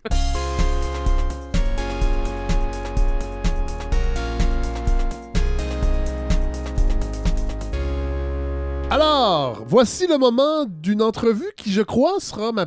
Je dirais pas ma plus difficile, mais ça a été un des sujets eu. Ça part bien. Ça part. Ouais. Et là, tranquillement, les gens. euh, Quitte. quitte. non, non. Mais euh, ça n'a pas été. C'est un livre. euh, bon, euh, Jonathan Livernois, on va. Je vais vous, repré- vous présenter une deuxième fois. Euh, je l'ai fait euh, en introduction de la balado. Vous êtes professeur agré- Ouais. agrégé au département de littérature, Université Laval, euh, spécialiste de l'histoire littéraire et intellectuelle du 19 et 20e siècle. Vous vous intéressez au processus d'autonomisation de la littérature. Ça veut dire quoi, ça, l'autonomisation de la littérature? Ben, ça part un peu avec les théories de, de Pierre Bourdieu, sociologue français. Toute la question de savoir à quel moment. Ouais. Oui, Non, enfin, nous y arrivons à. Pierre Bourdieu. Ça, ça fait plusieurs épisodes non. que je veux qu'on m'explique ce que j'ai manqué Ben, écoutez, c'est en n'étudiant pas Pierre Bourdieu. C'est pas très compliqué dans le fond. C'est-à-dire que le milieu, hein, la littérature, Oui. comment ça s'autonomise? C'est-à-dire à quel moment on se sépare du champ économique, Oui. du champ politique? À, à partir de quel moment Oui. la littérature a ses propres règles? Donc, en France, on considère que c'est vers 1850 Oui. à peu près. Donc, Oui. avec des figures comme Flaubert, Baudelaire. Oui. Au Québec, la question est beaucoup plus compliquée par les rapports avec l'Église, par les rapports, en ce qui m'intéresse, ce qui m'intéresse le plus évidemment ici, c'est la politique. Donc, Oui. c'est une situation différente, mais j'essaie de comprendre comment ça fonctionne au Québec, comment ça a Ouais. fonctionné. Bon. Et là, ce qui est intéressant, et c'est ça qui m'a euh, titillé, c'est le rapport avec le politique, avec les politiciens. Et dans le fond, est-ce qu'on peut considérer que ce sont les politiciens qui, à la fin du 18e siècle, ont fait naître la littérature québécoise? Moi, je considère qu'il y a une part importante de la littérature québécoise qui est née euh, à la fin du 18e, mais surtout au 19e, Ouais. dans les textes marginaux. On parle des fois hein, du testament de Chevalier de Lorimier, mais c'est pas un texte euh, qui se veut littéraire au premier Ouais. abord, et pourtant, on a là-dedans des traces d'un Ouais. certain romantisme. Ouais. Alors, il y a plein de textes comme ça. On a tellement voulu, dans la littérature québécoise, avoir des, des classiques. Donc, on est allé chercher des romans qui sont pas toujours les plus intéressants du 19e. Ouais. Alors qu'il y a des textes souvent cotés dans des genres marginaux qui sont très intéressants et qui ont fondé, me semble-t-il, la littérature québécoise beaucoup plus en tout cas que certains autres. Ouais. Et la politique québécoise, on l'a oublié, mais à une certaine époque, c'est beaucoup là que ça se passe. Oui. Pour la littérature. Ouais. Bon, là, on a, on, on- vous vous êtes échappé avec Bourdieu, là, parce qu'on n'a Ouais. pas, on n'a pas expliqué. Il ne faut euh, pas y donner trop d'importance. à Non, non, mais vous en, parlez, vous en parlez quand même en introduction. Bien sûr, bien sûr. D'ailleurs, vous, avez- vous Oui. m'avez fait une confidence. J'étais certain que ce livre, Entre deux feux, était votre thèse de doctorat. Mais non, ça fait longtemps. ça. Même pas. Je suis vieux, j'ai fait ma thèse, ça fait longtemps. Là, c'est Non, mais le déclic est venu d'où de cet intérêt, en fait? Ah, Parce- c'est deux choses. Vous savez, moi, j'ai une drôle de formation, c'est-à-dire que je suis à la fois historien et littéraire. En fait, je suis plus un historien qu'un littéraire. Des Ouais. fois, je suis plus un littéraire qu'un historien. C'est un peu schizophrénique, mais en Ouais. même temps, j'en ai tiré euh, certains. euh, comment dire? Fierté? Certains- ben, oui. Allez-y, une certaine- ben, euh, un point de vue différent. Oui, Un oui, certain oui. profit. Ben, en fait, en fait, c'est deux, oui. ces deux champs-là se nourrissent. C'est ça. Puis, ce que j'ai constaté, c'est que la politique et la littérature, dans tout ce qu'on peut voir dans la critique depuis même le 19e siècle, c'est deux choses qu'on a voulu séparer. Oui. Comme si la politique, c'était tellement mauvais, sale, la littérature tellement pure. Ouais. Il y a deux choses, là. Puis, au fond, on n'a jamais compris, étrangement, que ceux qui faisaient de la politique au 19e siècle, c'était aussi ceux, très largement, qui faisaient de la littérature. Tout à fait. Alors, et, et pourtant, c'est deux vases. Euh, pas deux vases, pardon, deux silos. Euh, et ça m'a étonné. C'est pour ça que j'ai voulu Et en fait, c'est à, deux niveaux, parce que vous, vous le dites dans le livre, c'est que souvent, l'absence de littérature pouvait devenir objet de raillerie Oui, entre politiciens. Fait qu'il C'est ça. fallait avoir des lettres, tout à fait. et si vous en aviez pas, vous en souffriez. Oui, exactement. Au 19e siècle, c'est une situation très étrange qu'on a beaucoup de difficultés à comprendre maintenant, mais la plupart des députés sont soit des marchands, des petits... Il n'y a, pas- bon, a pas de femmes, évidemment. Ouais. Euh, ce sont souvent des avocats qui sont passés par les collèges classiques. Ouais. Ils ont une formation commune. Et vous savez, à l'époque, les, les- les- les Canadiens français, on, on le sait, sont pas mal à l'écart du pouvoir politique. Ben oui. Euh, pas pardon, économique. Euh, économique, oui, voilà. économique. Ouais. Donc, une façon de se distinguer, c'est beaucoup par les lettres, la culture. Donc, le pouvoir qu'il se donne, c'est beaucoup. ah, je suis capable de citer euh, Cicéron. Je suis capable de citer, je sais pas, Horace, les grands classiques français. Et là, à ce moment-là, ça, ça montre une espèce de capital culturel qui est, à l'époque, je pense, monnayable, transférable en capital politique. Et ça, ça c'est une idée de Bourdieu, ça. Euh, non, c'est-à-dire que Le- le capital. le capital, oui, Oui. mais, mais le, la- le transfert, disons, dont je parle, Oui. c'est- de moi. OK. Oh. Euh, euh, je, je vais vous talonner avec Bourdieu. Non, on va arrêter à un moment donné. là. Ah, il est mort en plus. Oui, il est mort. Non, mais il est souvent cité. Et j'avoue, quand on l'a pas étudié, on a l'impression d'être passé à côté de quelque chose. Mais pourtant, c'est pas. Ah, ah oui, peut-être dans ce sens-là. Oui. Mais je suis pas un bourdieusien pourtant euh, fanatique. C'est juste que pour certaines idées, Oui. notamment l'autonomisation, notamment pour les valeurs, le capital, il est très intéressant. Mais euh, bon, ça a donné qu'il il m'était utile. Oui. Euh, vous rappelez quelque chose de vraiment euh, qu'on oublie un peu. Le, parle- le parlementarisme euh, québécois est un des plus anciens en Oui. Occident Tout à fait. et a été un vecteur de littérature. Oui, ben, par la bibliothèque d'ailleurs. Oui. C'est très, très tôt, la bibliothèque. En fait, les deux, deux bibliothèques parlementaires sont créées assez tôt. Oui, c'est ça. Il y a le Vermont, il y a la bibliothèque du Congrès en 1800, et ici, c'est en 1802, c'est un mot Oui. exact. Avant, avant à Londres. Avant Londres. Oui, tout même. à fait. Euh, bon, évidemment, au départ, ce sont surtout des, des textes politiques, de, de théoriciens politiques. Oublions pas à l'époque que le parlementarisme, c'est un nouveau, bon, évidemment, c'est un nouveau régime Oui. dans la province de Québec. Euh, bon, à l'époque, on parle du Bas-Canada. Ben, il faut comprendre comment ça fonctionne. Et il faut, il y a, il y a un désir aussi que les- la, la population comprenne. Et ça, ça m'a étonné. Il y a beaucoup de textes qui ont paru comme ça. Il y a des dialogues, un peu à la manière des dialogues Oui. euh, des Lumières, qui sont publiés pour essayer de faire comprendre aux gens comment ça fonctionne une élection, qui s'oppose entre le marchand et l'avocat. Oui. Il y a donc toute une matière qui n'a jamais été étudiée. Là, je dis pas qu'il y a des révélations, il y a des choses Non, non, non, non, mais- littéraires extraordinaires, mais ce que je dis simplement, c'est que c'est utilisé dès le départ, la littérature. Et là, je vais dire, une certaine- je oui. vais dire une énormité, Oui. mais euh, ce ne sera pas la première. mais ce que j'ai aimé, ce que j'ai aimé dans votre livre, Jonathan Livernois, Oui. c'est que vous donnez vie à des noms de rue. Beaucoup.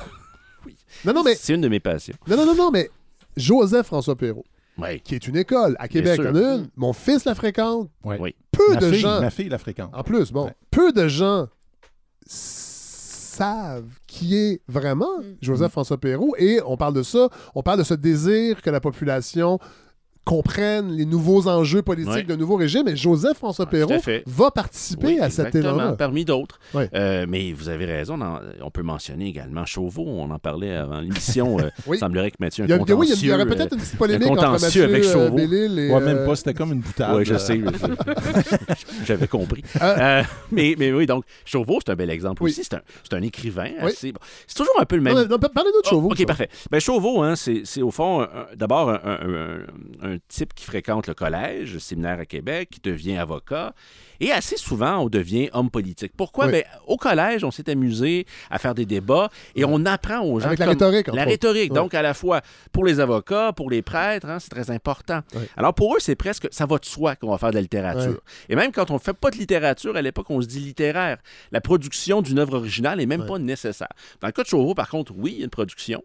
Puis il est député à partir de 1844. Mais oublions pas une chose, à l'époque, les députés ne sont pas très occupés. hein. Oui. Quand on lit le journal de Chauveau, euh, ils s'emmerdent prodigieusement à. Montréal, Ouais. ils se promènent. Ça dure trois mois ou à peu près. Ouais. Et, et- et bon, l'État n'est pas ce qu'il est l'é- maintenant. C'est-à-dire que le, le filet social n'existe pas à Ouais. l'époque, donc on gère pas grand-chose. Mais euh, non, bien franchement. Non, mais c'est vrai. Et, et là, c'est pour ça qu'ils ont du temps aussi pour faire la littérature. Oui. Parce que, bon, on le reproche au premier ministre de lire, hein, on comprend, Oui, c'est euh, c'est un grand problème maintenant, mais de lire. Mais, mais à l'époque, ça, tout ça va ensemble. Alors, c'est ce que. Puis Chauveau, donc, en même temps, c'est intéressant, vous disiez tantôt, il faut avoir des lettres, effectivement. Mais par moment, et là, on le voit de plus en plus au, au fil du 19e siècle, si tu as des lettres, tu deviens. T'es peut-être un peu déconnecté Ouais. des vraies affaires. Particulièrement quand la révolution industrielle Ben, ça, arrive. c'est ça, Et exactement. là, le- le- le- le- la société québécoise. Vous dites canadienne française, mais je, je vais mélanger les deux québécoises là, parce qu'on n'appelle pas ça. On, on se nomme pas québécois, mais ça Non, reste que c'est ça. circonscrit au Québec. Euh, la société change et il y a un décalage. Et, vous, et, et- et ce- et votre livre est fascinant pour ça parce qu'on montre comment.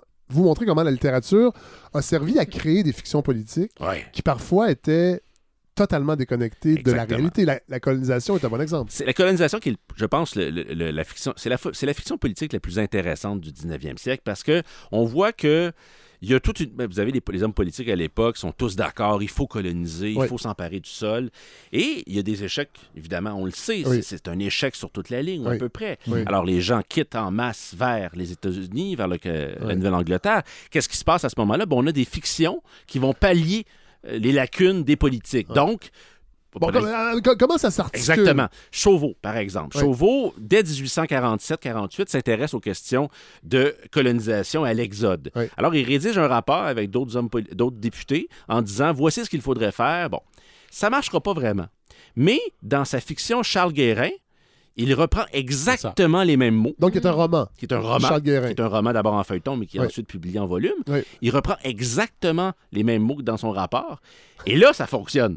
Et là, à la Ben fin, oui. c'est extraordinaire. Là, là, le, le petit monde qui se crée est, Ouais. est- est autonome. On a même le temps d'aller se battre pendant les rébellions puis de revenir. Euh, Et même Chauveau, l'écrivain, Oui. va se distancier du politicien. ben oui, c'est ça. C'est extraordinaire. Et oui, parce que dans le roman, il, il va mépriser la politique. Parce que la conclusion du roman, c'est de dire on veut envoyer le, le- le- le fameux Charles Guérin au Parlement, puis on Ouais. dit. On lui souhaite qu'une telle chose n'arrive pas, ce serait la pire des catastrophes. Alors, le- l'homme politique plante la politique, Ah ouais, ouais, considère ça. comme une prostitution aussi, un Ouais. peu plus loin, dans, dans le- un peu avant, c'est-à-dire dans le roman. C'est ça les interactions entre les Ouais. deux. C'est ça qui est intéressant. Chauveau a un peu créé, euh, un- ben, créé une sorte de genre ou de, de sous-genre. Par exemple, euh, Jean Rivard, le Ah, défricheur, c'est le même, Même c'est le même principe. modèle. Oui, mais c'est la même époque. Euh, je qu'on Damas Potvin, euh, Ouais, c'est ça. Restons chez nous, hein, Oui. qui est un magnifique roman. Ouais, on- Tardivel, Oui. a écrit là-dessus. Pour la patrie, oui. Ouais. Euh, parlons de Jean Rivard aussi, parce que Ouais. c'est Antoine Géry-Lajoie. Tout à fait. Aussi Oui. député. Oui. Même principe. Et ce roman-là aussi. C'est la même chose. C'est-à-dire? C'est le même modèle. C'est-à-dire qu'à la fin, vous savez, il y a eu un incendie du Parlement en 1849 à Ouais, Montréal. Le. Parlement était à Montréal à ce moment-là. Et il y a une scène dans, dans- dans- dans le feuilleton, euh, le personnage donc, de Jean Rivard, qui Oui. est un défricheur, devient très prospère. Et comme dans Charles Guérin, ben, dans ce cas-ci, il malheureusement, il traverse le Rubicon, Ouais. il devient député. Ah ouais. Et là, il y avait toute une scène dans, dans le feuilleton où on voyait l'incendie du Parlement, on dénonçait un peu, blabla. Quand ils ont fait le volume, ils ont tout coupé ça.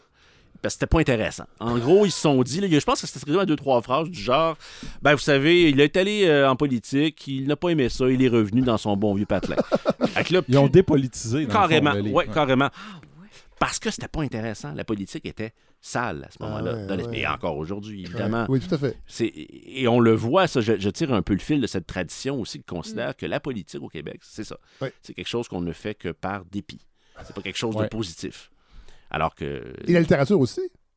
Euh, oui, dans une certaine mesure. Non, mais parce que ça apparaît dans plusieurs fois. C'est pas ça que vous dites dans votre livre, mais on sent quand même ce discours-là que si la littérature n'est pas utile, Ah oui, elle, est un, sens-là. elle est un Ah oui. peu inutile, elle est Ah, factice. Alors, on ne devrait pas s'occuper de, de- de littérature si elle ne sert pas à quelque chose. Exactement. Ça, c'est une vieille tradition qui remonte Oui. à Étienne Parent, notamment.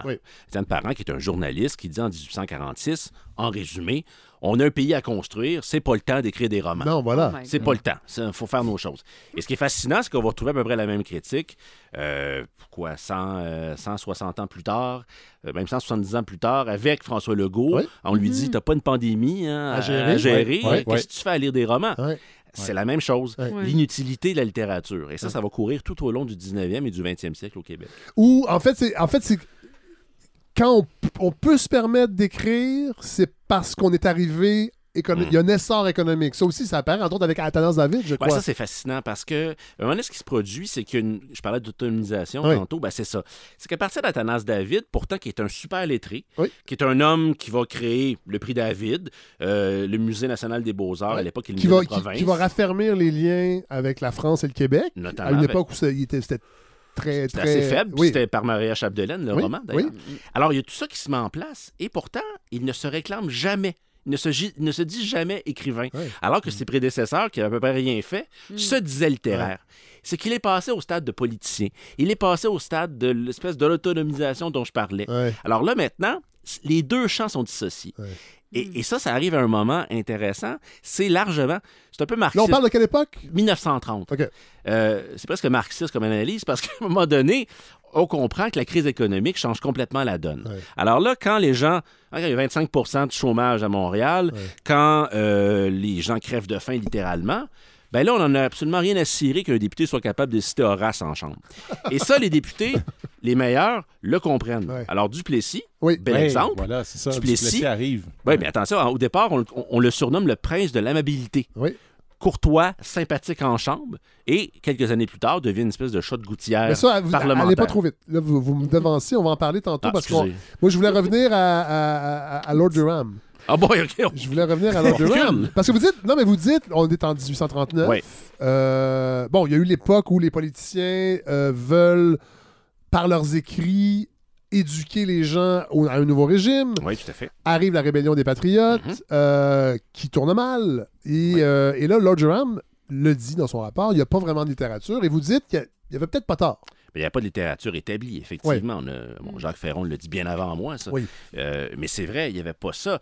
Et, et je Mais vous, mais vous rappelez quand même qu'on peut lire Le Père Goriot un an, Oui, après, tout à fait. un an après sa publication en France, Oui. en feuilleton ici. Il y a des journaux, le- l'essor des journaux, euh, bon, ça, ça va arriver vers 1860, mais il y a quand même. Oh, il y a des journaux ici. il y en a déjà, il y a, il y a énormément Oh, de journaux. il y a pas. Il y a tort, il n'y a pas tort. C'est ça, exactement. Ouais. Mais littérature instituée, on va le dire comme ça, elle Ouais. n'existe pas à ce moment-là. Ouais. Par contre, euh, je donne un exemple dans, dans- dans le livre, c'est la question de l'histoire. Il n'y a pas d'histoire, il n'y a pas d'historien. Ouais. On a dit un peu que Garneau avait répondu à ça en faisant Ouais. son histoire du Canada. Mais Garneau a commencé par publier des poèmes Ben oui, politiques. Ah oui, avant d'être historien. Ah, tout à fait, Oui. absolument. Mais ce qu'on a constaté, c'est qu'on a demandé à Durham d'amener des caisses de documents depuis la France quand il est venu. Quand il est venu, hein, depuis, le, depuis l'Angleterre, il est passé par la France. Ouais. Qu'est-ce qu'il a fait? Ben, il a ramené des caisses de documents à la Société historique de Québec parce qu'on manque de documents. Ouais. Alors lui, quand il dit on n'a pas d'histoire, ben, il le sait un peu parce que lui-même a contribué à amener des caisses de documents. Fait qu'il était pas si pire. Ben, c'était un anglais, de- c'était, un- pas un anglais... euh, ben, c'est dur, il faut pas parler en bien de, de Ram, mais c'était pas, Non, un- mais c'était non, pas non, le pire des Anglais. mais il a été, mal était très mal entouré Oui. par, par une caste, finalement. Ouais. Euh, et et, ah, la, la grosse erreur qu'il a faite, c'est de dire que c'est un conflit entre deux races. Ouais, ouais. Ce qui a tué complètement l'alliance qu'il pouvait avoir entre des anglophones et des francophones Ouais. pendant les rébellions. Et à partir de là, on en a fait ben, l'exemple même de, de- Mm. ben, toute l'histoire politique et nationale du Québec. On va quand même parler un peu de méchants anglais. Parce que tantôt, vous l'avez mentionné rapidement, euh, le- l'incendie Oui. de, de 1849, qui est un traumatisme. Tout à fait. Faut quand même le, le- le Ouais. dire. là. Euh, Peut-être nous, nous remettre ça en contexte, Bon, cet- événement-là. on est en 1849, le Parlement euh, du Canada uni à ce moment-là. Oui. On appelle ça la province du, Ca- du Canada. Oui. C'est le, c'est le terme exact. Donc, on a ce Le Parlement. Parlement est à Montréal. C'est à- Montréal. Oui. Donc, tout le monde siège ici. C'est au marché Sainte-Anne, dans, dans l'actuel Vieux-Montréal. Et ce qui se produit, c'est qu'il y a des lois qui sont votées. Et euh, notamment, les Kearns Laws, c'est des choses qui font en sorte que les marchands anglophones de Montréal perdent vraiment plein de choses. hein. Ils ouais. Le tapis. Ils hein, perdent leurs privilèges. Ils perdent leurs privilèges de plus en plus. Puis ce qui tue euh, ces gens-là, c'est la fameuse euh, indemnisation, indemnisation pardon, Oui. des, euh, des, des, Des victimes des, patri- des, rébellions Oui. en 37-38.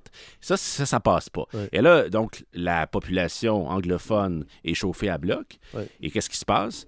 Euh, ben, finalement, on va attaquer le Parlement, on va l'investir et l'incendier. Mais il n'y a pas juste le Parlement, il y a aussi euh, La bibliothèque. la bibliothèque. Donc, on parle de 22, livres, euh, 22 000 livres. Oui. 200 seulement seront sauvés de l'incendie. Total. La- C'est quand même fou, hein? Ben c'est oui. c'est- c'est- Il parlait même de. En tout cas, je ne sais pas si c'est vous qui le dites ou vous relatez ce qui se dit à l'époque, mais on parle d'un attentat politique. C'est ça. On le dit, oui, carrément Ouais, dans ouais, les journaux. hein. Euh, Garneau va parler des vandales de- d'Alexandrie. Ouais. Oui, c'est Ben, exactement ça. C'est l'impression que des gens se sont ligués pour euh, détruire euh, une culture parce qu'il n'y a pas de bibliothèque municipale, publique au Québec, ça n'existe pas. Mm. Chez les anglophones, ça va arriver un peu plus tard, mais chez les francophones, c'est au début du 20e au mieux, à. Montréal. Il ne faut Ouais. pas l'oublier. Non, faut ça. pas l'oublier. Puis alors, puis c'est c'est malheureusement cet incendie-là, c'est un type qui s'appelle Faribault qu'on va envoyer en France pour reconstruire, pour recréer la bibliothèque. Ouais. Et ça brûle encore en 1854. Ouais, On ouais. sauve la moitié des livres. Les Là, c'est accidentel. Là, c'est en 54, accidentel. ouais. Et là, les, les étudiants du séminaire de Québec réussissent à sauver plein de livres, jettent par les fenêtres. Ouais. Euh, et ça rebrûle une dernière fois en 1883. Non, on dirait que Ah, c'est puis la- c'est c'est ouais. comme le, le sort maudit Mhm. de la littérature québécoise. C'est ça. Ben, c'est- Ben, ça de, pas plu. ouais, de la vie intellectuelle, il y a Ouais, quand même non, un mais- symbole fort. Ah oui, Il oui, y a ça, un symbole fort, ouais. Ah, ça, ça, oui, tout à fait. Ouais. Euh, parlons d'un autre personnage vraiment intéressant que vous nous faites découvrir pour ceux qui ne le connaissaient pas du tout. Félix Gabriel Marchand. Oui. Parlez-nous de lui. Ben, c'est intéressant parce que c'est le dernier représentant, si tu veux, de, si vous voulez, de sa Ouais. famille euh, politique et littéraire. Ouais. Parce que c'était vraiment littéraire. Ceux qui avaient ce que vous appelez euh, ceux qui, ont- qui possèdent une identité feuilletée. Oui, je, oui, C'est un beau terme, ça. Oui, j'étais content. Non, mais vraiment. Feuilleté, je trouvais Ouais. Ça me parle. un peu passion flicky. je suis pas, racisée, j'ai une identité feuilletée. Ouais. Je vais m'en rappeler. Bon. Pardon. Ben, en plus, ça, il y a des couches. Oui, ben, non, mais ça, je trouvais qu'il y avait plein de belles images Oui. associées Donc, au caractère feuilleté de la chose. Oui, parce que, regarde, ce que je disais tantôt, c'est très simple. C'est qu'au fond, ce type-là est un notaire, Oui. d'abord, un homme politique, mais aussi a une production euh, théâtrale, notamment. Oui.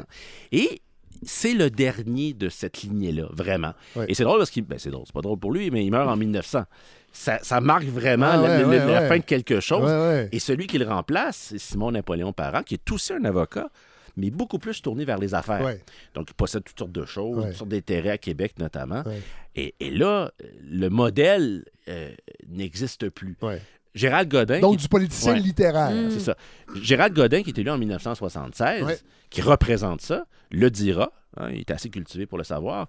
Il va dire la seule personne. En fait, mon prédécesseur Ouais. à l'Assemblée, c'est Félix Gabriel Marchand. Ouais. Puis c'est vrai qu'il n'y a personne. C'est-à-dire un littéraire qui devient politicien. C'est ça. Ouais. Oui, exactement. Ouais. Donc, ça n'existe pas Ouais. pendant tout le 20e siècle jusqu'à Godin. Et rappelons que euh, Félix Gabriel Marchand va euh, chercher à créer un ministère de l'Éducation. Oui. Ça ne fonctionnera pas. Ah, ça, c'est des gros problèmes aussi. Avec Avec Chauveau, le même clergé, chose. oui. Chauveau.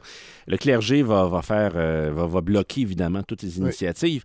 Sous le mandat d'Honoré Mercier, donc de 1887 à 1891, il se passe des choses quand même. Il y a une volonté réelle de créer toutes sortes de choses, puis il réussit à s'en sortir. Mais c'est un gros problème, évidemment, de, de ce point de vue-là, la création d'un ministère de l'Éducation. Ça va être, bon, on sait, c'est 1964. Tout à là. fait. Alors, euh, Avant ça, c'est un département d'instruction publique sous l'égide du clergé. du clergé et protestant et catholique. Oui, Hein, voilà. donc, ouais. Euh, et il va vouloir encourager aussi, puis ça, on n'a pas parlé, mais je- je- j'en profite pour aborder le, le- le sujet. Il veut encourager la littérature d'ici, du, du- du- du Québec, non pas en achetant des livres, mais en créant des prix. Parce que, et ça, ça revient souvent dans le livre, il y a plusieurs polémiques autour de l'achat de livres par le gouvernement. Parce qu'on veut aider la Mhm. littérature naissante, fait qu'on achète des livres. Et là, des fois, dans les débats parlementaires, on va critiquer le choix d'un livre ou d'un autre. C'est assez extraordinaire, ça. Ça donne des échanges euh, qu'on peut pas imaginer en chambre. Non, aujourd'hui. Tel député, pourquoi avez-vous acheté tel livre? Oui. Ça n'a aucun sens. Oui. C'est un mauvais livre. On voit ça Wow. tout Oui, au oui. long du 19e Oui. et une partie du 20e siècle. Parce que c'est une occasion aussi de népotisme.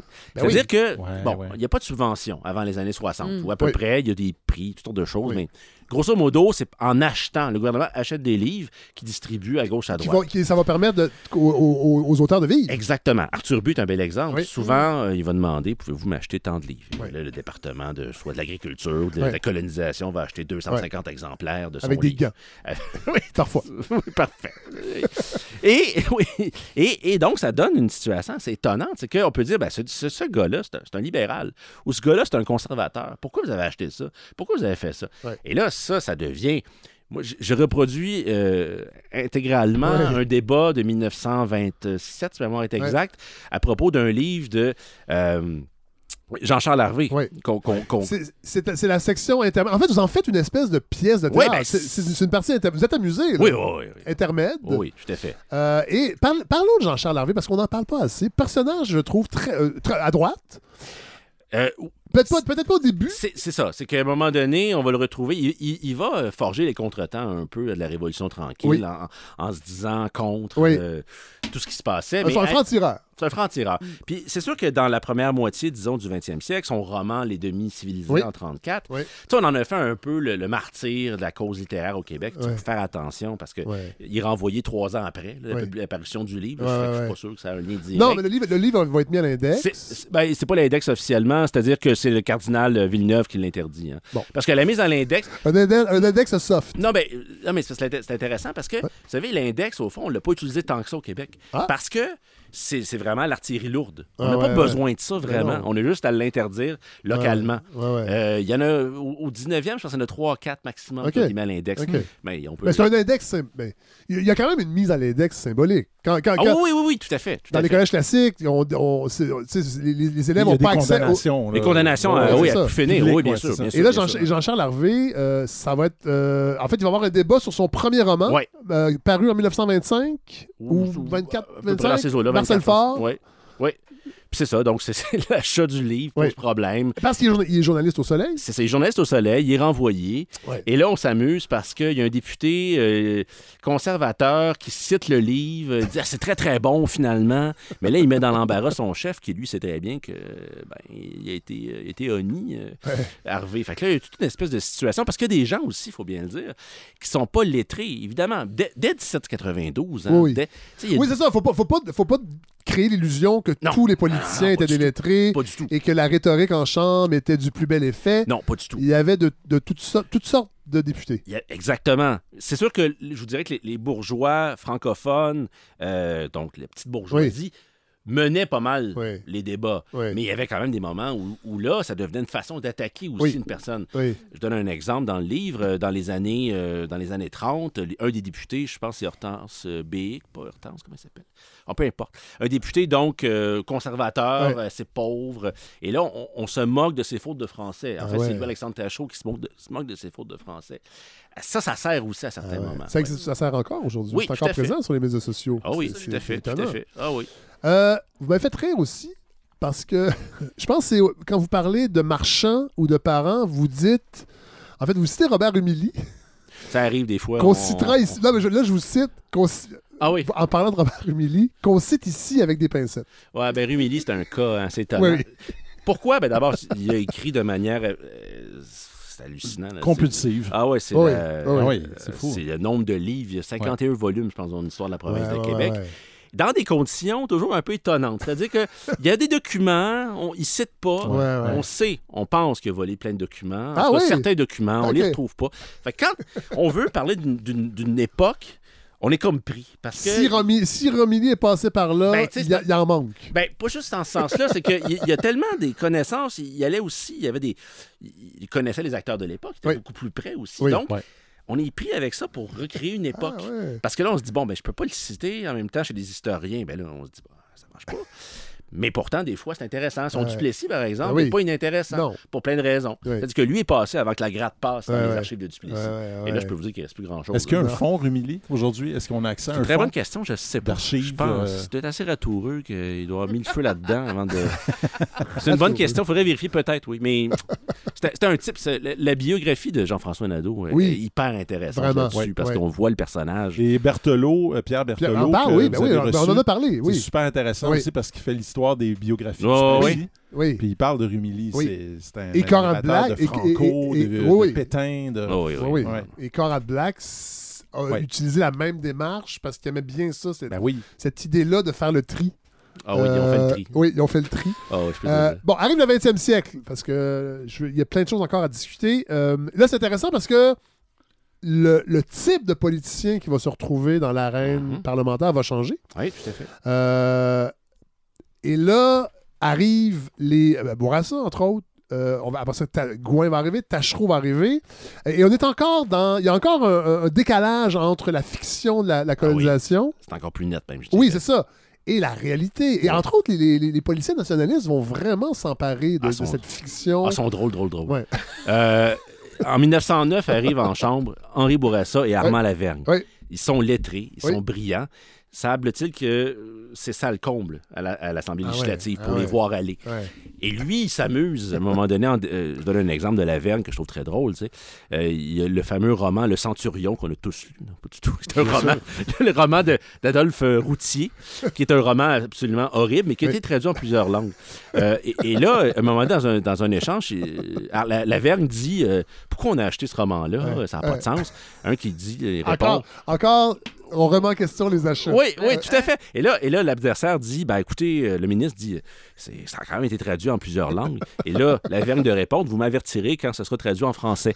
Ah, c'est bon. C'est ce genre de débat. Ah ouais. Alors, ces personnages-là sont très forts, sont Ouais. très marquants, euh, mais bon, ils deviennent... Et, et- et la Ouais. Vergne, on va rester avec lui parce Ouais. que ça, ça, ça m'a, ça m'a, ça m'a vraiment euh, intéressé. C'est-à-dire qu'il va utiliser la fiction Oui. pour dénoncer la collusion entre le gouvernement de Lomergouin et des marchands de bois des Laurentides. Il va utiliser un conte fictionnel d'Alphonse Daudet.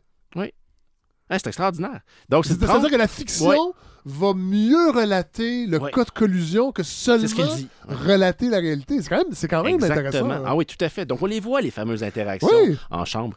Et puis... Tout ça euh, se passe en chambre. Il va citer Oui. Le Donc, con. Ben, c'est-à-dire qu'il reprend la formule du conte. Oui. Puis, euh, ça se parle de marchand de bois, considère que la fiction est plus à même de rendre compte de la collusion. Wow. Et on retrouve un peu la même chose avec, de l'autre côté avec le mythe, euh, qui devient un mythe, finalement, de Maria Chapdelaine. Oui. Et là, on, on dit, regardez comment ça fonctionne bien, la colonisation, en parlant d'une fiction. Ouais. Et là, il y a toutes sortes, c'est ça, de- ça, ça- ça se parasite. Ça- Et d'ailleurs, vous vous rappelez dans votre livre que Pierre Elliott Trudeau et, Pierre, ou pas, et Pierre Vadeboncoeur vont, vont dénoncer cet écart-là entre la fiction et le réel. Fait. Entre autres, dans un texte sur la grève de l'amiante, vous, en- vous, Oui. vous en citez un, un passage. Oui. Euh, en fait, et, et vous allez dire de Pierre Va- Vadeboncoeur qui va lui aussi relater souvent dans son travail l'irréalisme de la culture canadienne-française. Oui, c'est exactement le. euh, Trudeau et Eva de Boncoeur, euh, tout au long des années 50 dans Cité Libre, c'est vraiment là, le- le- le- leur principal, comment dire, c'est ce qu'ils cherchent à atteindre le plus. Ouais. Ils considèrent que À dé- déconstruire, en fait. déconstruire parce que on constate et on le voit dès le début du 20e siècle, le décalage entre l'idéologie ou en ce que les gens. euh, le discours, disons, des élites Oui. et de l'autre côté, la réalité. Oui. Tu sais, De parler finalement de, de vallons rieurs et de cultivateurs euh, à partir de 1915, alors que le Québec est majoritairement urbain, Ouais. ça n'a plus de sens. Et là, aller, et aller dire que la, la colonisation, c'est un Éden c'est ça. pour gens Ça, ça, Ar- ça a allez, allez- allez dire ça aux gens de la BTB. Là. Ben, Ben, c'est ça, ça, ça a changé des vies. Moi, ma- en passant, ma- le- mes grands-parents maternels Oui. sont allés en Ouais, Abitibi. Ils ont vécu à qui- qu'on a appelé la petite Russie euh, Ah du, oui, oui, oui. du oui. Nord. Et, euh, et puis, ça a été un désastre. Ben oui. d'un point de vue euh, économique. Ben oui, euh, ben oui. Et euh, humain. Oui, c'est ça. Donc, les- euh, ça, Cela dit, les- ça a affecté beaucoup de vies. là. La BTB existe encore. Là. Oui, mais il faut voir les, films de, les films de Pierre Perrault sont extraordinaires des Totalement. années 70 totalement. là-dessus. ouais, ouais. Parce qu'on voit Horace Lalancette. mais il est encore dans la fiction, d'une certaine Ouais. façon, Horace Lalancette. Parce que son vrai. discours est en décalage avec la réalité. t'as raison, c'est vrai. Parce que son village ferme.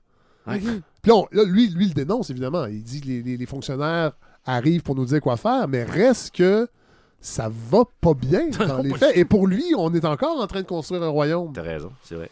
Et, et j'ai eu la chance, moi, quand on est allé en Abitibi, la saison 1, de- d'aller voir la ferme d'Oris. Il était décédé depuis un an, mais son fils m'a accueilli et on en a discuté, mais il dit On- Ma blonde travaille à temps plein, on peut pas vivre de la ferme. Mm. Puis c'en est une bonne ferme ici, là, dans la région, mais il, restait plus personne. Ses trois voisins sont déménagés, il restait 105 personnes à Rochebeaucourt. Il n'y a même plus de magasin, il n'y a plus rien. C'est mais la fiction d'Oris, c'est ça, qui, c'est ça qui est magique quand C'est on regarde des puissant, films la de. fiction, quand même. Ben hein. oui, c'est Ouais, puissant, la ouais, fiction. ouais. Ben oui. Euh, bon, vous avez, euh, tantôt, on en a glissé un mot, euh, Jonathan Lévernois, euh, Duplessis Oui. euh, et Godbout. Duplessis, c'est vraiment intéressant parce que, ben, vous le dites, euh, c'était, euh, c'était pas le populiste qu'on, au début, c'était pas le populiste qu'on, retient. Euh, il citait Jean Jaurès, parfois même, en chambre, c'est quand même quelque chose. Ouais, Euh, On l'oublie. oui, on l'oublie. C'est un, es- c'est un- on peut dire que c'est un esthète, d'une certaine façon, amateur d'opéra. Oui, il, est- euh, Il avait une bibliothèque bien garnie. Il a la bibliothèque d'un bourgeois conservateur du début du 20e siècle. C'est-à-dire Bon. qu'il a une bonne connaissance de Oui. beaucoup de choses, Oui. mais une impasse totale sur le 18e siècle. Ah oui, oui. Euh, des goûts très, très conservateurs, Ouais. je vous dirais. Ouais, ouais. Cette bibliothèque est intéressante. Je l'ai étudiée dans un article d'ailleurs parce que elle a été, euh, elle a été conservée euh, à Trois-Rivières. puis On a une bonne idée de ce qu'il avait. Ah C'est assez intéressant. Il y a des choses. Par exemple? Ben, écoutez, il y a, des- il y a des, des recueils de poésie de- des années 30, 40, de gens qui sont pourtant. euh, on se dit, mon Dieu, comment ça se fait que ça se retrouve là? Ah. Là, quand on, on ouvre les pages, ben, on comprend que c'était des dédicaces. Et que souvent, ouais, c'était. Ah même c'est des livres qu'il système. recevait. Oui, mais il les recevait et parfois il était annoté quand même. OK. C'est- Mais, Ah mais- bon. mais des fois, il était pas. Ce qui est bien à l'époque, c'est qu'il fallait découper les Oui. pages. Oui, hein. Oui. qu'on sait On quand ça a été lu ou pas lu. Puis souvent, c'était pas lu.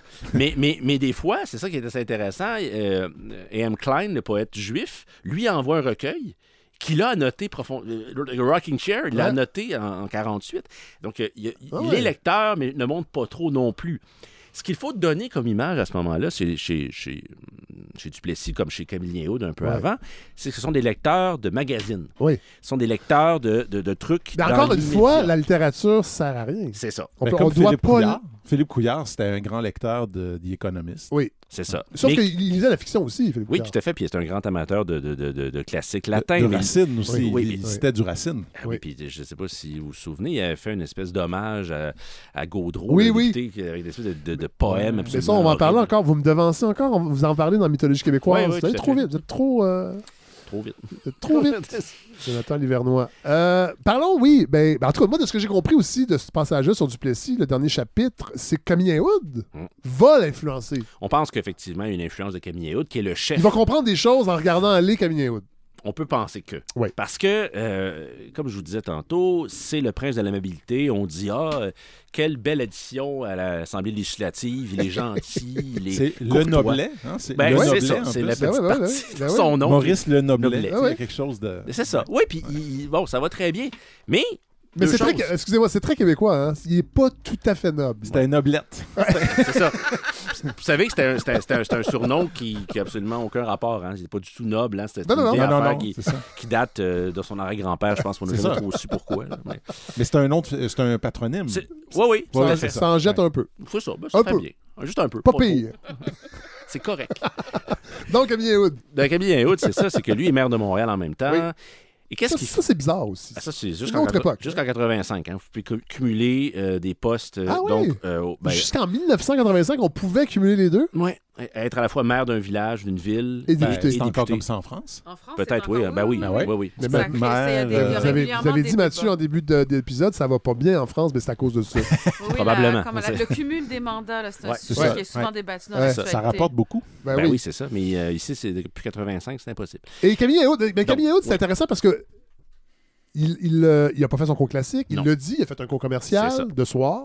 Oui, Bon. à peu près, là, au collège de Longueuil. Et va être un peu raillé Oui. en chambre et va se défendre, mais avec beaucoup de panache. Et va l'utiliser. Oui, Et montrer que, justement, au ça. moment où c'était Horace, quand 25% de la population est au chômage, Ah ben ouais. lui, il dit ben moi, j'ai pas le temps de faire Pas ça. le temps de faire ça. Là. Moi, il y a des articles qui disent, au fond, euh, ah ben, il s'intéresse quand même à la chose, mais il lit le- la nuit.